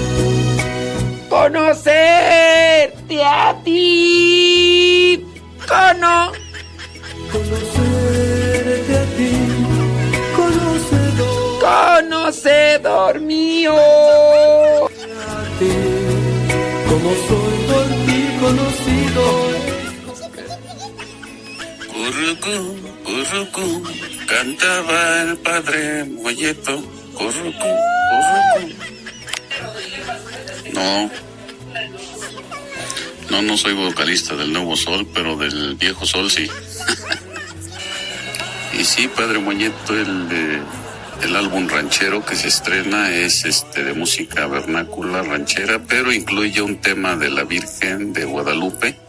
Se llama Modelo de Humildad. Se va a estrenar ya también este, este septiembre para que lo puedan escuchar ya este, y estrenar el, en el mes de diciembre. Muy bien, pues ahí nos mandas. Eh, el de la, eh, aunque sea el de la Virgencita, ese sí lo ponemos acá. Felicidades. Jaime Rodríguez Pacifuente, él es maestro de música. Pues también es, también canta, compositor y todo, y pues ya. Dice que ahí él. Ustedes pueden buscarlo ya, sus canciones eh, de Dios, todo. Me imagino que ahí en Spotify. Me imagino. Déjame ver, vamos a buscar en Spotify. Jaime Rodríguez Pacifuentes. Este, ¿dónde, ¿dónde le busco? Tú es que aquí está. Vamos a ver, vamos a ver si aparece. Jaime Rodríguez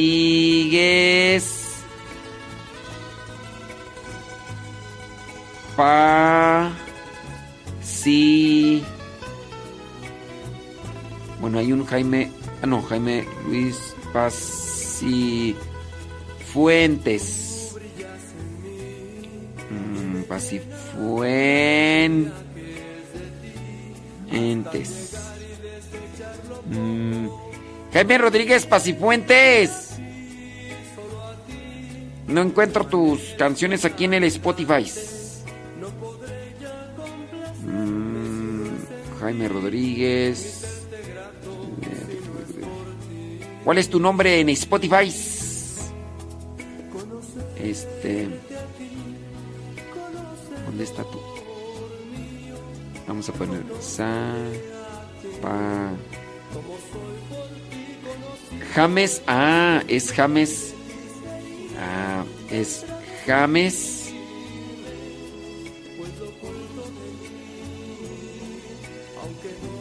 Dice Rodrigo Fermín que le voy a reventar los oídos. James. James, ¿qué tú? A ver, James. Ro. Roque. P. O. Ah, sí. James Rops. Órale. James R-O-P-Z. Órale. Ya, aquí están, mira. Ah, pues con razón. Ah, aquí están, aquí están.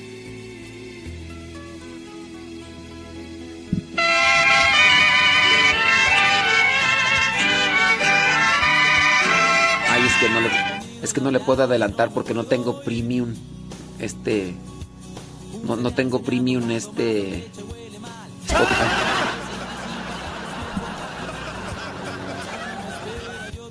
Ah, mañanitas a San Judas está de.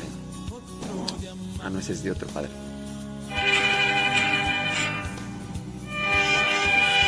En la fresca y perfumada. Ahora. No, esa no, yo creo que esa no es de Jaime Rodríguez. A ver. ¿Dónde está? James. Artistas. Al que madruga, ese sí acarece. Lo que estamos viviendo, sencillo. Vamos a ver esta.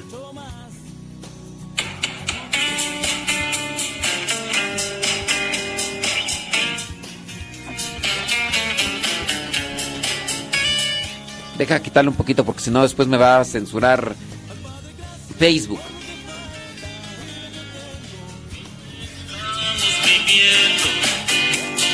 es muy difícil de verdad. Sí, sí, sí, es Jaime Rodríguez Pacifuentes. Entonces lo van a encontrar en Spotify como James R-O-P-Z. James R-O-P-Z. James, ahí van a encontrar. Entonces ya el próximo, ¿qué? 10 de septiembre se estrena el álbum ranchero ahí con Jaime Rodríguez Pacifuentes.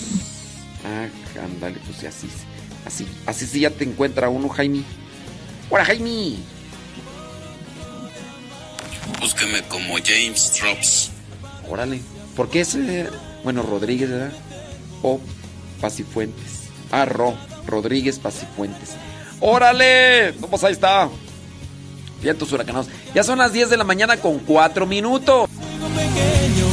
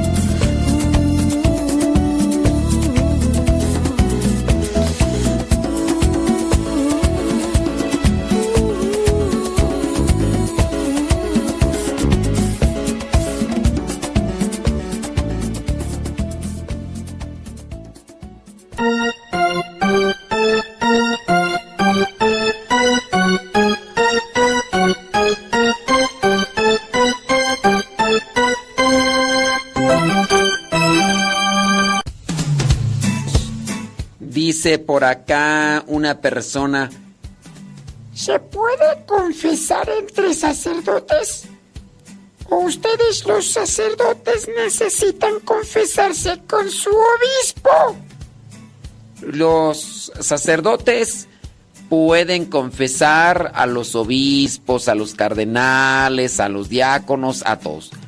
Un sacerdote tiene el ministerio de la reconciliación y puede confesar a everybody. Yeah. Everybody. Ta, ta. No sé si ustedes han visto por ahí algunos videos. De repente acostumbra el Papa confesarse, confesarse con un sacerdote. Entonces, igual el Papa, que es un obispo, que tiene un cargo, lo- los cardenales, los monseñores, son, son obispos con diferentes cargos, que ya puede ser incluso nuncio apostólico o puede ser. Entonces, un obispo tiene diferentes cargos y eso es lo que le da el título con relación a su cargo. Y hablando de confesarse, los sacerdotes nos confesamos con otro sacerdote.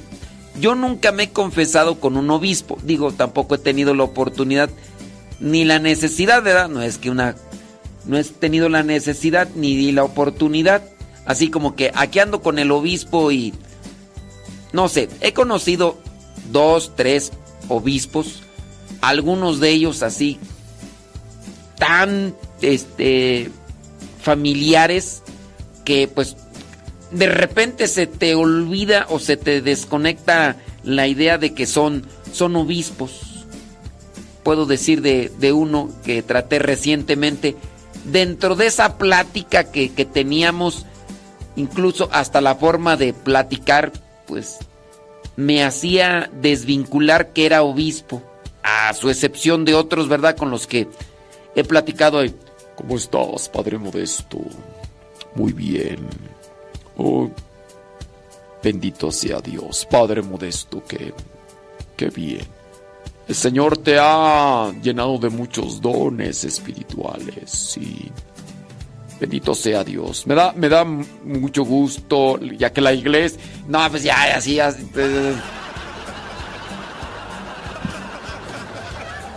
Y no, o con, otro obispo. No, dice, yo tengo el problema de esto, tengo problema de...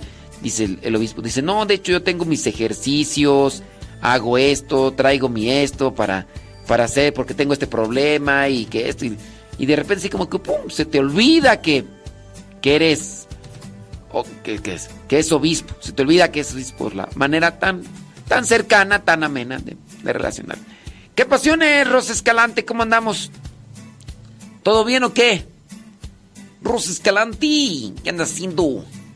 Saludos, dice Yadira Rivera, ándale. Saludos, dice desde Austin, Texas, allá está Rodrigo Fermín. Saludos, Rodrigo Fermín. Saludos a Marta, allá en la Merced, California. Ándale, ándale. Dice, hay muchas personas que les aterra cuando les pregunta sobre un terrenito o un servicio funerario, aunque tengan un nivel de educación superior. Es como la aseguranza de un coche, por cualquier cosa, ahí está. No soluciona todo, pero ayuda de mucho. Eso sí es cierto. Hay que prepararse porque ahorita estamos, mañana, quién sabe. Y mejor tener todas las cosas arregladitas, ¿no? Mejor tener todas las cosas arregladitas. ¿Alguno de ustedes ya está pagando su terrenito para cuando chiras pelas? ¿Quién de ustedes ya está pagando por ahí su terrenito para cuando ya... Y no necesariamente que, estén ya ancianos, ¿eh? Porque igual pues a veces que... Tú, Lucy, ya, ya estás pagando tu terrenito ya para cuando bailes las calmadas. María López. María López, tú ya también estás pagando tu terrenito para cuando te cargue el payaso.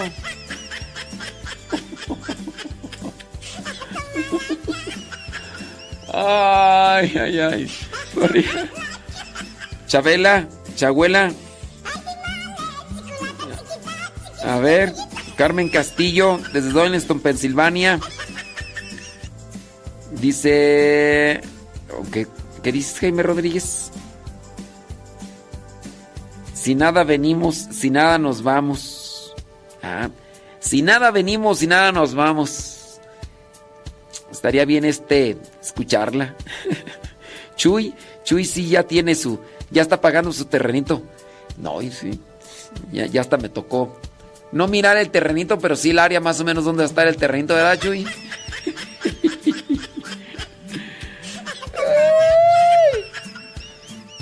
Sí.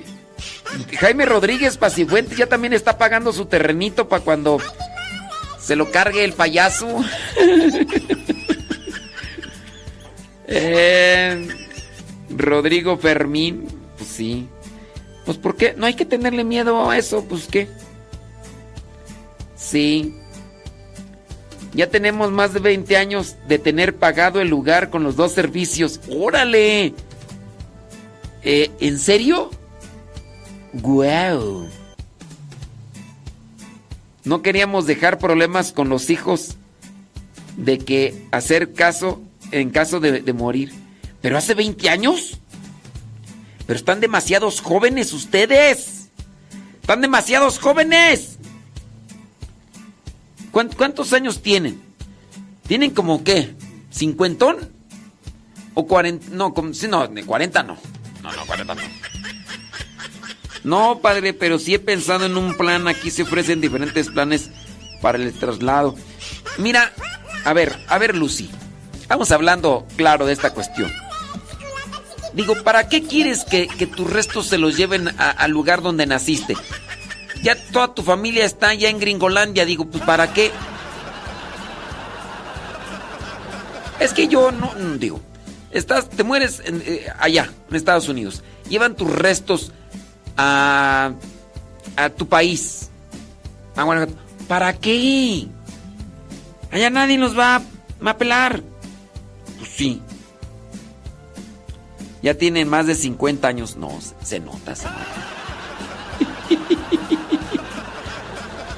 o sea que a los 30 años, a los 30 años de vidas, ustedes ya, ya pagaron sus servicios funerarios.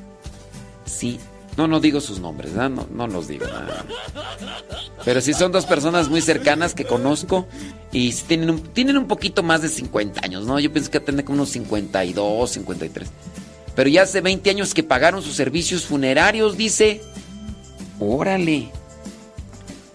Dice, nosotros sí lo compramos aquí en Estados Unidos, dos espacios, dos servicios funerarios. Uf, ¿a poco?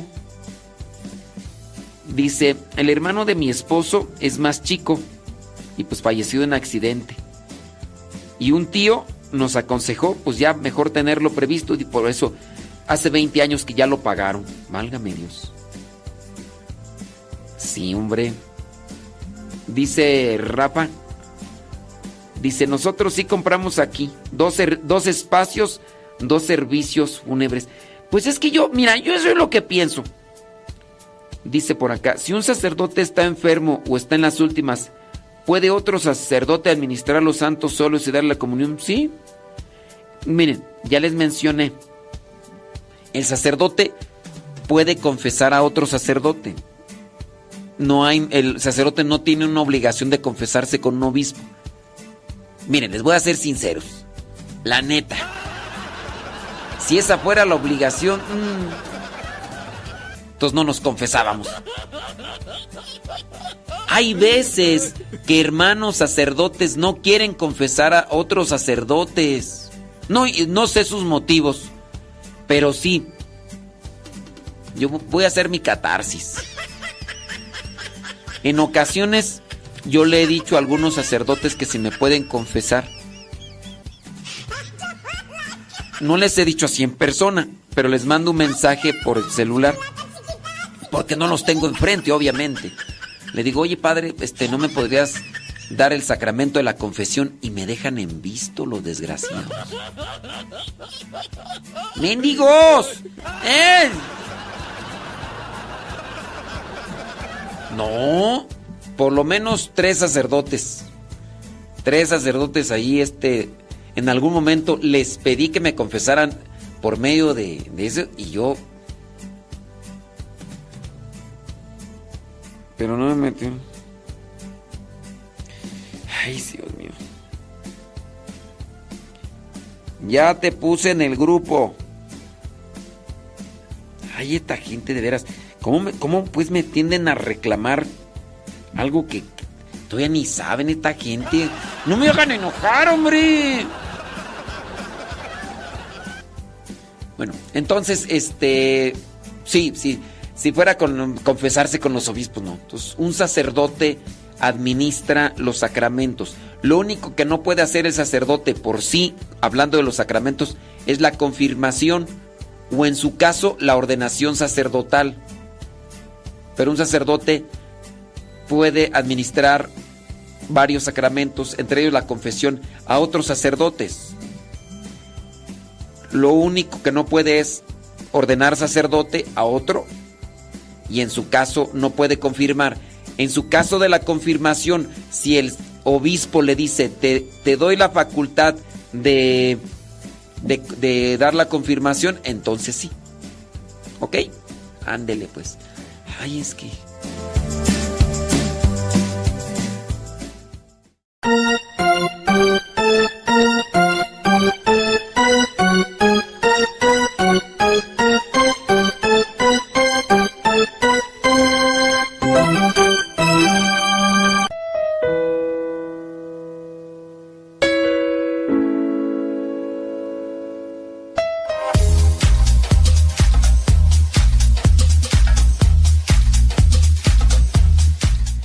Tan tarara, Guantanamera, Guaquira, Guantanamera, Guantanamera, Guaquira, Guantanamera.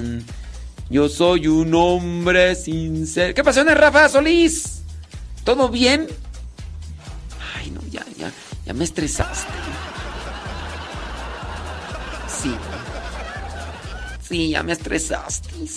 Ya me estresaste. Ya, ya me estresaste. Ándele pues. Estaba por ahí mirando. Oye, pues que no, o sea, no. Estaba por ahí mirando. ¿Qué estaba mirando? Ah, sí, esto de la Madre Teresa de Calcuta. Deja, ¿Me permites compartírtelo? Gracias. Muy a, nomás porque me insistes, ¿eh? Nomás porque me insistes. Nuestra alegría. La alegría, dice la Madre Teresa, la alegría debe ser uno de los ejes dominantes de nuestra vida. Una religiosa es como el sol en una comunidad. La alegría es el signo de una personalidad generosa. Fíjate, estos son pensamientos de Santa Teresa de Calcuta. Santa Teresa de Calcuta. Hay que, poner atención en esto. ¿eh? Una religiosa es como el sol en una comunidad. Pero la alegría es el signo de una personalidad generosa. Mm, interesante. A veces es también un manto que encubre una vida de sacrificio y de generosidad, la alegría. Mm. Una persona que tiene este don alcanza a menudo altas cimas, la alegría. Hagamos que quienes sufren hallen en nosotros ángeles de consuelo. ¿Por qué el trabajo entre las chabolas ha sido bendecido por Dios? Esto es lo que dice la Madre Teresa. Las chabolas son estas colonias pobres allá en la India, las chabolas. ¿Por qué el trabajo entre aquí, estas colonias pobres, ha sido bendecido por Dios? No es ciertamente en consideración de determinadas cualidades personales, sino a causa de la alegría que las hermanas reparten a su paso. La gente del mundo carece de nuestra alegría. Menos aún, la poseen quienes viven en las chabolas. Nuestra alegría es el mejor medio para predicar el cristianismo a los paganos.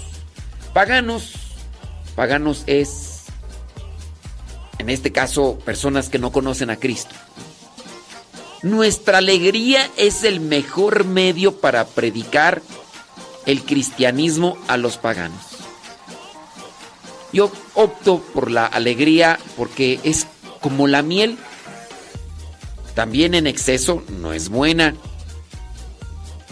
Vinieron algunas personas a Calcuta y antes de regresar a sus puntos de origen, dice la Madre Teresa en su escrito, le pidieron que les dijese algo que pudiera servirles para sus vidas de manera más provechosa. La Madre Teresa les contestó, sonríanse ustedes mismos, unos a otros. Sonrían a sus esposas, sonrían a sus maridos, a sus hijos, a todos, sin mirar de quién se trata, que en cada uno pueda crecer día a día el amor, ese amor hacia los demás, ese amor recíproco. A este punto, uno de los que estaban ahí presentes escuchando le preguntó a la Madre Teresa, ¿está usted cansada? La Madre Teresa contestó, sí, a veces me cuesta sonreírle a Jesús. A veces Jesús puede llegar a, a, pedir mucho, pero es en tales ocasiones cuando Jesús nos pide más, cuando nuestra sonrisa resulta todavía más hermosa. Esto es en realidad lo que Jesús nos pide que hagamos, que nos amemos unos a otros una y otra vez, como el Padre lo amó a Él.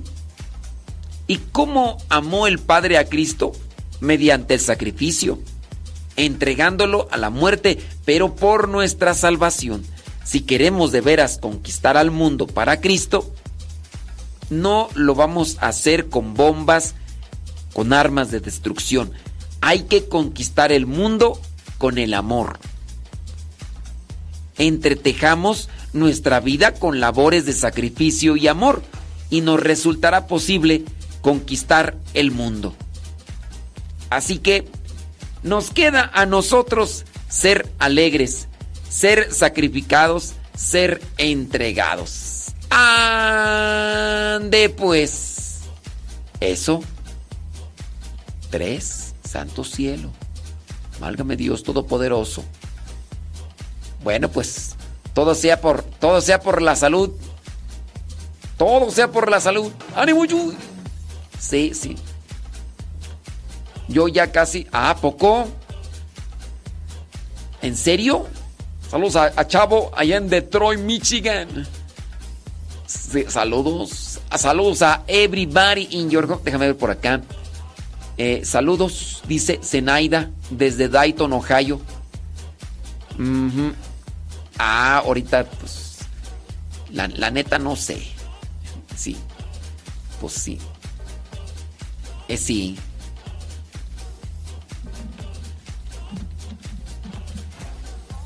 Ándale. Claro. Dice. Sí, ¿qué dice por acá tú? Bla, bla, bla, bla, bla, bla, bla. De...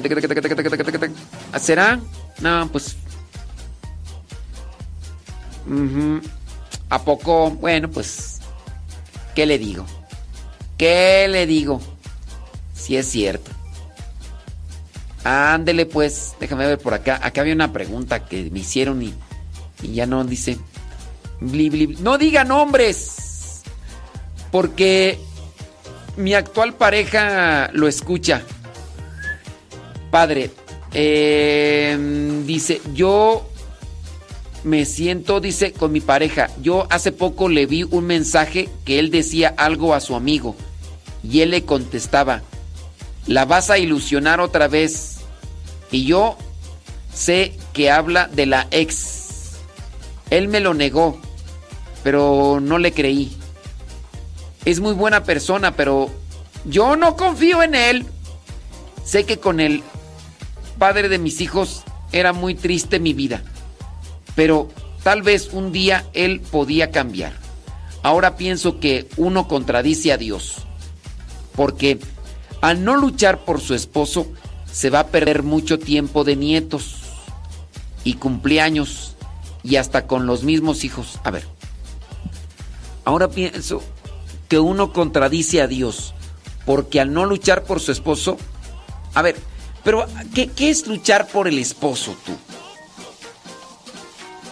¿Qué es luchar por el esposo?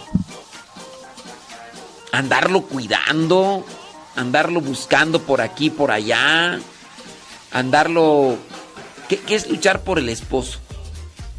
Dice, se va a perder mucho tiempo de nietos, cumpleaños hasta con los mismos hijos. Uno con la felicidad a medias. Tengo un caso ya en tribunal para la anulación, pero más que nada le pido a Dios sabiduría para saber qué decidir. Si llega ese momento, hoy conozco de Dios y eso me lleva a hacer las cosas correctas, aunque no sea lo que yo quiera. Pero ¿qué, es, es luchar por un, por un esposo? O sea, no... Miren, yo entiendo que el luchar es hacer lo que me toca, poner lo que me toca. Pero luchar por el esposo, así como a veces se pudiera entender, es como que lo voy a andar vigilando. Voy a andar ahí diciéndole que este y que el otro. Ni que fuera un niño chiquito. ¿O qué, qué es luchar por el esposo?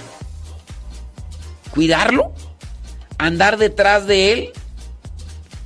Hay que luchar por vivir lo que se prometió en el sacramento, ser fiel.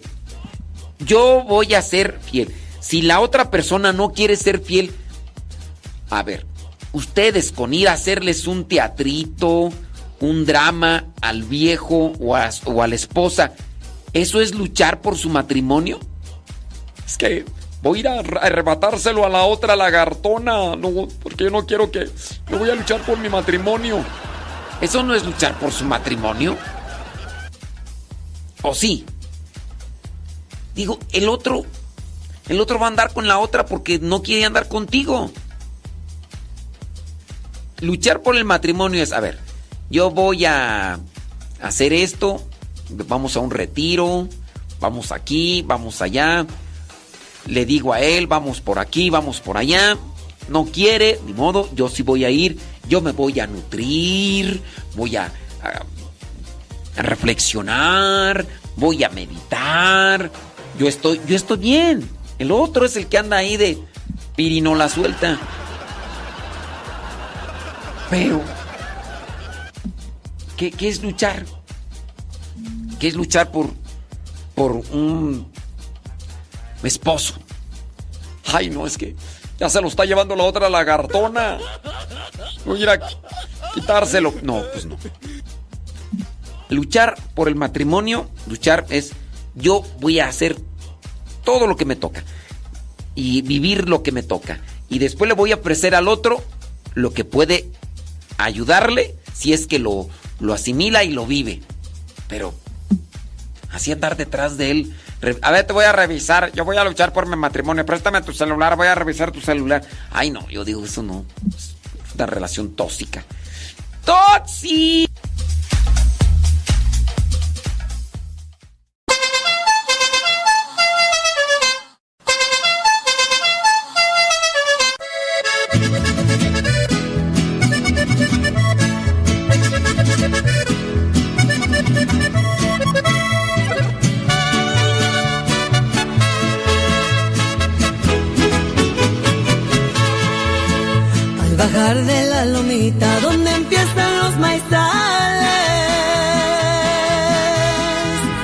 Dicen que vieron a un lobo paseando por los corrales y el loco les había echado a todos los animales. Don Jesús, dueño del rancho, llamó a sus animalitos. Les dijo, no se me arruguen, no se asusten mis chiquitos, que para eso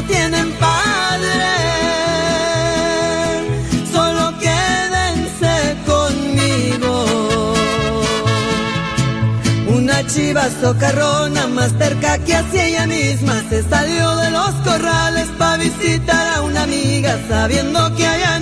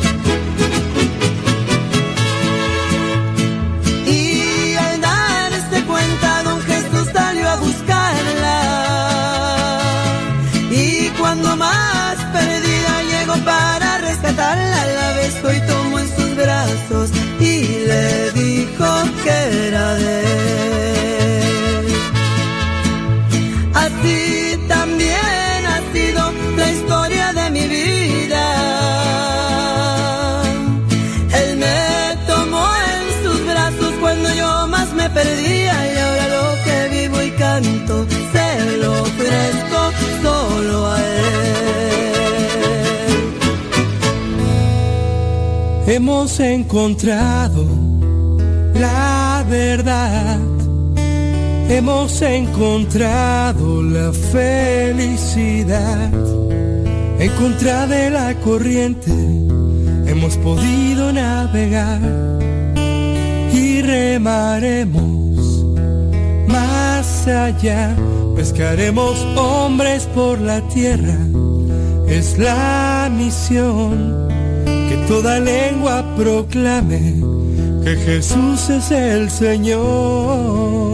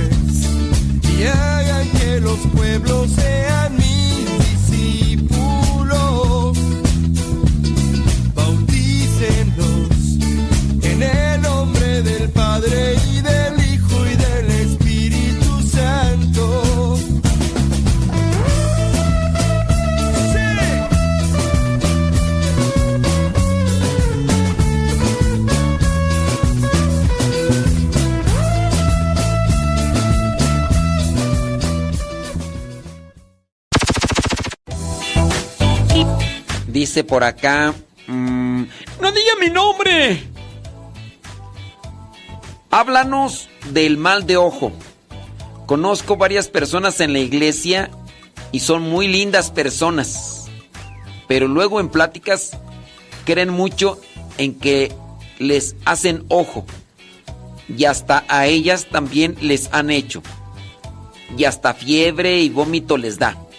Yo no creo. Triste ese pensar. Bueno, eh, yo pienso que no tenemos que confundir la actitud de, de las personas, ¿no?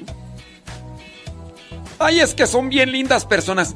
Eso no las hace conocedoras de la fe, conocedoras de la doctrina.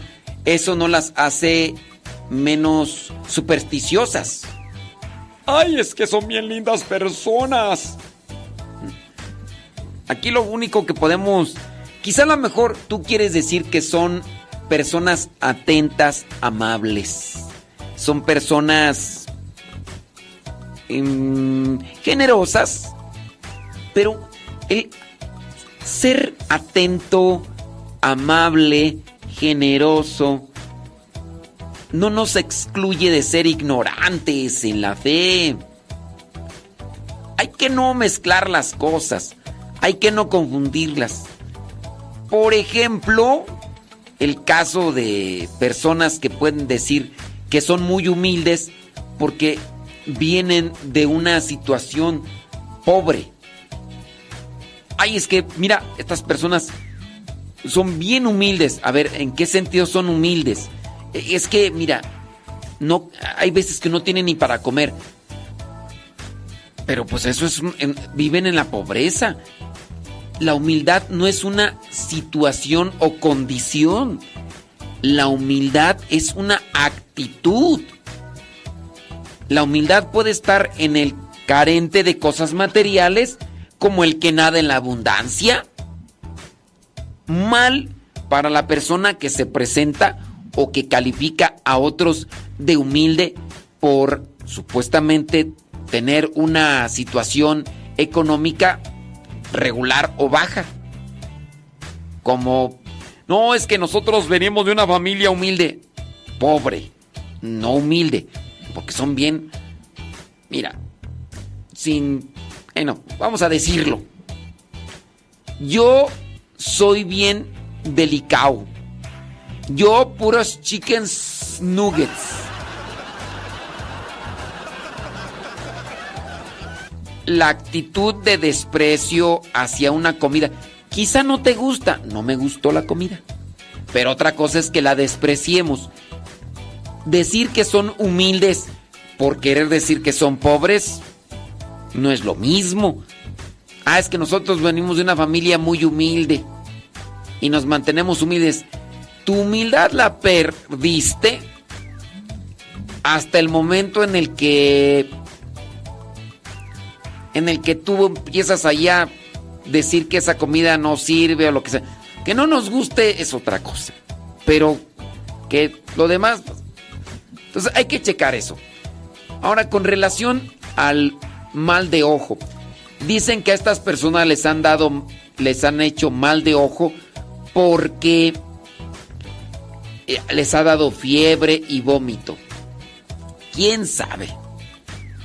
Yo ya tengo muchos años que no que no me da vómito.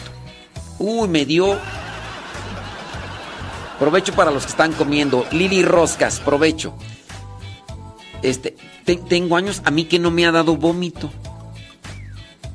Pocas veces por ahí me ha dado un cierto dolor de estómago, pero no me ha dado una diarrea de esas que de esas que que no, hombre. ¿Y por qué no me ha dado? Porque casi no como fuera. Casi no ando comiendo. Y cuando en ocasiones ando fuera, reviso los lugares o veo. Digo, a menos que me equivoque, me acuerdo yo, hace ya algunos años, entramos a un restaurante de esos popis. De esos donde, pues, te atienden muy acá, ¿no? De, de- de estos restaurantes VIPs. Me invitaron. Una persona me dice, te invito a cenar, vente, vamos, eran 10 de la noche, 11 de la noche, a mí se me ocurre pedir una, una carnita de estas, ¿cómo le llaman? Este, arrachera, carnita de res, así, dije, ahorita pues, yo pedí eso. Bueno, pues tenía que viajar después de ahí cuatro horas. Apenas llegué a mi destino. ¡Ay, no, Dios mío! Me duró como dos o tres días, cuatro días, un dolor intenso en el estómago con... Pero pues eso fue en un restaurante de estos que pues ah, dentro de lo que cabe pues es una situación pues así. Pero yo no me enfermo regularmente porque no ando comiendo fuera. A estas personas dicen que les han que las han este que les han hecho mal de ojo y que hasta les ha dado fiebre y vómito. La fiebre puede llegar por diferentes cuestiones. El vómito es una infección estomacal. El estómago, el organismo no está bien y por eso. No creo que sea correcto andar adjudicando esto de, ay, que tiene fiebre, que tiene vómito, que tiene no sé qué, porque le hicieron mal de ojo. No. Ahora, el mal de ojo como tal, la acción sí existe. El mal de ojo, ¿qué es el mal de ojo? La envidia, el deseo de que le vaya mal a la otra persona. Eso, a eso se le llama mal de ojo. Es que le hicieron mal de ojo a mi niña. Por eso está chille y chille. Es que le hicieron mal de ojo a, al, niño. Por eso está chille y chille. Y eso es a lo que le llaman algunos, lo que le llaman algunos el mal de, de ojo. Pero no necesariamente estamos hablando de que si alguien te desea lo mal, te desea lo peor, ya con eso te perjudicó. Miren, ese tipo de, de cosas no nos afectan a nosotros a menos de que nosotros probemos de aquello. Les voy a poner un ejemplo cotidiano con relación a esto que, que yo hago todos los días. Mm, veamos el caso de los virus, los famosos malware en la computadora. La computadora no se infecta a menos de que yo me meta a un sitio, a una página y le dé clic a algo que tiene virus y con ese clic activo el virus. Pero si yo no le doy clic a las cosas que desconozco, yo le voy a dar clic a las cosas que conozco, páginas y demás. Es más, ya le puse antivirus. Ahorita la computadora tiene un antivirus. Me hicieron favor de ponerle un antivirus. Aquí entonces, el antivirus me avisa. Aquí hay peligro. Si yo ignoro el peligro, pues se va a descargar un virus y, o un malware y como me pasó en la última vez cuando me robaron los correos electrónicos. La computadora me avisó de que había un peligro, un riesgo y yo dije, no pasa nada, no pasa nada, oiga. Ya otras veces lo he hecho. Y pues sí pasó, se descargó un archivo, yo lo vi. Se descargó un archivo, me robaron las contraseñas porque yo las había dejado ahí para que cualquier persona las tuviera. Para cualquier persona que se metiera a la computadora tuviera todas las contraseñas de mis correos. Fue así que me robaron. Bueno, ahora, con relación a la brujería. La brujería sí existe, pero te va a afectar en la medida que tú la dejes entrar como una acción. La, la gente puede tener brujería, hacer brujería, pero si tú no la dejas entrar, la brujería como tal no, no afecta. El problema es cuando nosotros la dejamos entrar a nuestras vidas. Yo estoy bien con Dios, estoy fortalecido en Dios. Las otras personas pueden andar en el budismo, no en el budismo, no, en el, ¿cómo se le llama tú? No, no, bu- budismo, no, en el, de la cuestión de, del vudú. No, es que eh, las personas pueden andar en esto de la brujería del vudú, no del budismo. Pero, pues no, que la otra persona me tiene envidia, que me desea lo peor, pues que Dios la bendiga. Si Dios está conmigo, ¿quién contra mí? Con relación al mal de ojo, protegerse que con medallitas y con eso, esto solamente te pone en el nivel de la persona que pudiera estar entonces creyendo en la superstición. Esas personas hacen cierto tipo de rituales para afectarte. Cuando tú recurres a medallitas, a listones, para supuestamente poner un escudo o prevenirte, estás cayendo a un nivel de superstición. No como el de la otra persona, pero sí a un nivel de superstición cuando estás utilizando las cosas de Dios para protegerte, solamente para protegerte. Sí, se pueden usar los sacramentales, pero no deben de ser solo con el uso o con la intención de querer proteger, de querer protegerte. Veamos el caso. Una flor puede inspirar muchas cosas, te la dan, la guardaste. ¿Por qué la guardaste? Me la dio alguien muy especial. Tenerla ahí me hace tener un recuerdo presente de esa persona. Puede ser que la otra persona entonces te regale una flor no para demostrarte su cariño, y tú no la vas a guardar por cariño, sino la vas a guardar porque te dicen, si, si guardas esta flor vas a ser millonario o vas a adelgazar bien rápido. ¿Qué dices? No quiero una rosa, tráiganme una docena. Pues no. Entonces, con relación al mal de ojo, es una ignorancia en cuestión desde fe. Hay muchos que ignoran, hay muchos que conocen la fe, pero creen más en la superstición. Y eso es lo malo.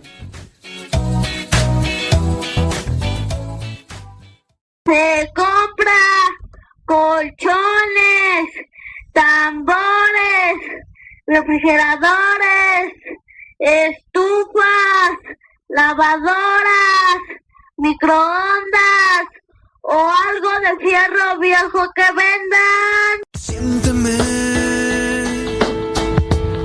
cuando escuches mis palabras. Ámame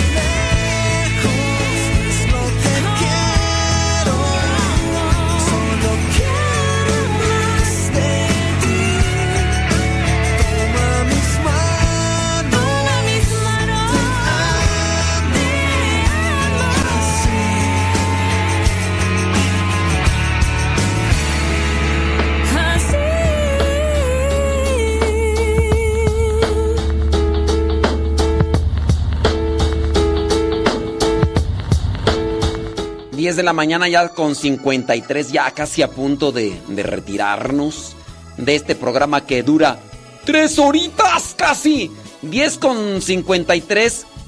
eh, este sábado, este sábado, este sábado, este sabadito lindo. Allá nos vemos en Detroit, Michigan. Eh, Detroit, Michigan. Sí. Eh, ándele pues.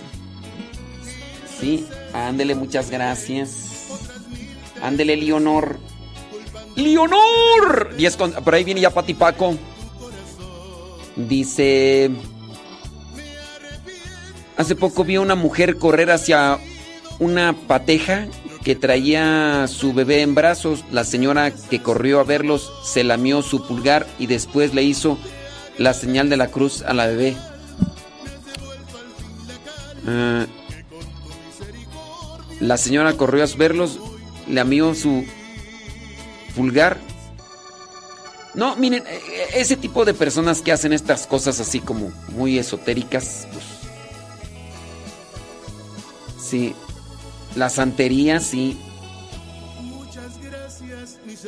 Ujú. Sí, todas esas cosas. Hay personas que sí. Eh, a mí en ocasiones han venido, por ejemplo, aquí en la misa, me dicen, padre, esa persona eh, tiene culto a la Satán muerte. Padre, esa persona a esto, esta persona hace el otro. Hay, veces que los demás pueden venir conmigo haciendo, eh, di- diciéndome eso, pero yo no podría negarle la comunión a alguien por el hecho de que ustedes vengan y me digan que están en la santería. No podría. No podría. Ellos al estar comulgando, esperando que no hagan mal uso, ¿verdad? De esas cosas, porque luego hay gente que hace sacrilegio, pero... Pues sí. Ey. Ándele pues. Que si es permitido por la iglesia la incinetación. ¿Quién sabe qué será la incinetación? Pero la incineración sí. La cremación, que es lo mismo, también. Sí está permitido por la iglesia. Por eso están los nichos ahí en la basílica. ¿Se acuerdan de Lupita? Lupita, la mamá de Patty. Pues bueno, estuvo ahí dentro de estas enfermedades y todo. Ya fuimos a la misa. Ahí lo vieron en el diario misionero. Y ya después del funeral y todo, ella fue cremada y sus cenizas fueron llevadas allá a la Plaza Mariana, allá en la Basílica de Guadalupe. Era como que su, su sueño, decía ella. Era su sueño de estar ahí en, en la, en la Plaza Mariana. Y sí, la llevaron. Llevaron sus cenizas. ¡Ey! Este sábado nos vemos allá. Sábado y domingo, ¿eh? Sábado y domingo vamos a estar dando temas. Este. Confesiones. Sin misa. En Detroit, Michigan. Los que no sepan, los que tengan chance de ir ya me avisan, les mando ahí el póster. Ahí está el póster en, en, el, Telegram. Ahí está para que pidan informe. Ahí en Ohio, Porque preguntan que ahí en Ohio que dónde voy a estar. Ya les mandé el póster a algunos. ¿Qué pasión en Lili Roscas? Yo desde hace rato mande, mande salud, Lili Roscas y tú. Señoras, señores, ya son las 10 con 57. ¡Vámonos! ¡Vámonos! Sí. Ándele. ¿Cómo puede ser tan diferente cuando pienso que todo lo que soy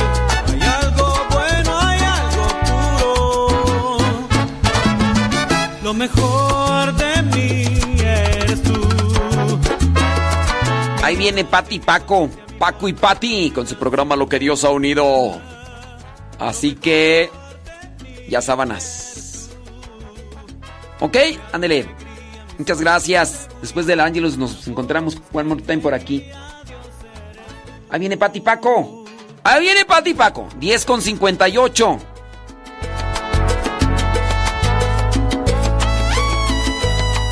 Ahí se va a quedar el programa grabado en Modesto Radio, en Facebook y en YouTube. Modesto Radio, en Facebook y en YouTube. Y también en Spotify y en iTunes. Y en Google Podcast. La aplica- aplicación Google Podcast, Modesto Radio, busquen. Y ahí ustedes descargan los programas que quieran escuchar. Cuando no tengan internet. Y ya, ahí los escuchan. ¿Que cuando voy a ir a Pandel? 16 de septiembre. El 17 estoy en Tijuana. El 17 en Tijuana. El 16 ahí en Pandale. Pandale, Arizona. No, Pandale, California. El, die- el 16 de septiembre allá en Pandale y el 17 en Tijuana. Quiere la canción del pato. Ah, como Lili Roscas. Nomás, De ayer, junto a ti nomás para eso me hablas, ¿verdad? En vez de que me digas buenos días, ¿cómo le ha ido? Nada. Pásame la canción del pato. Ay, tóxico.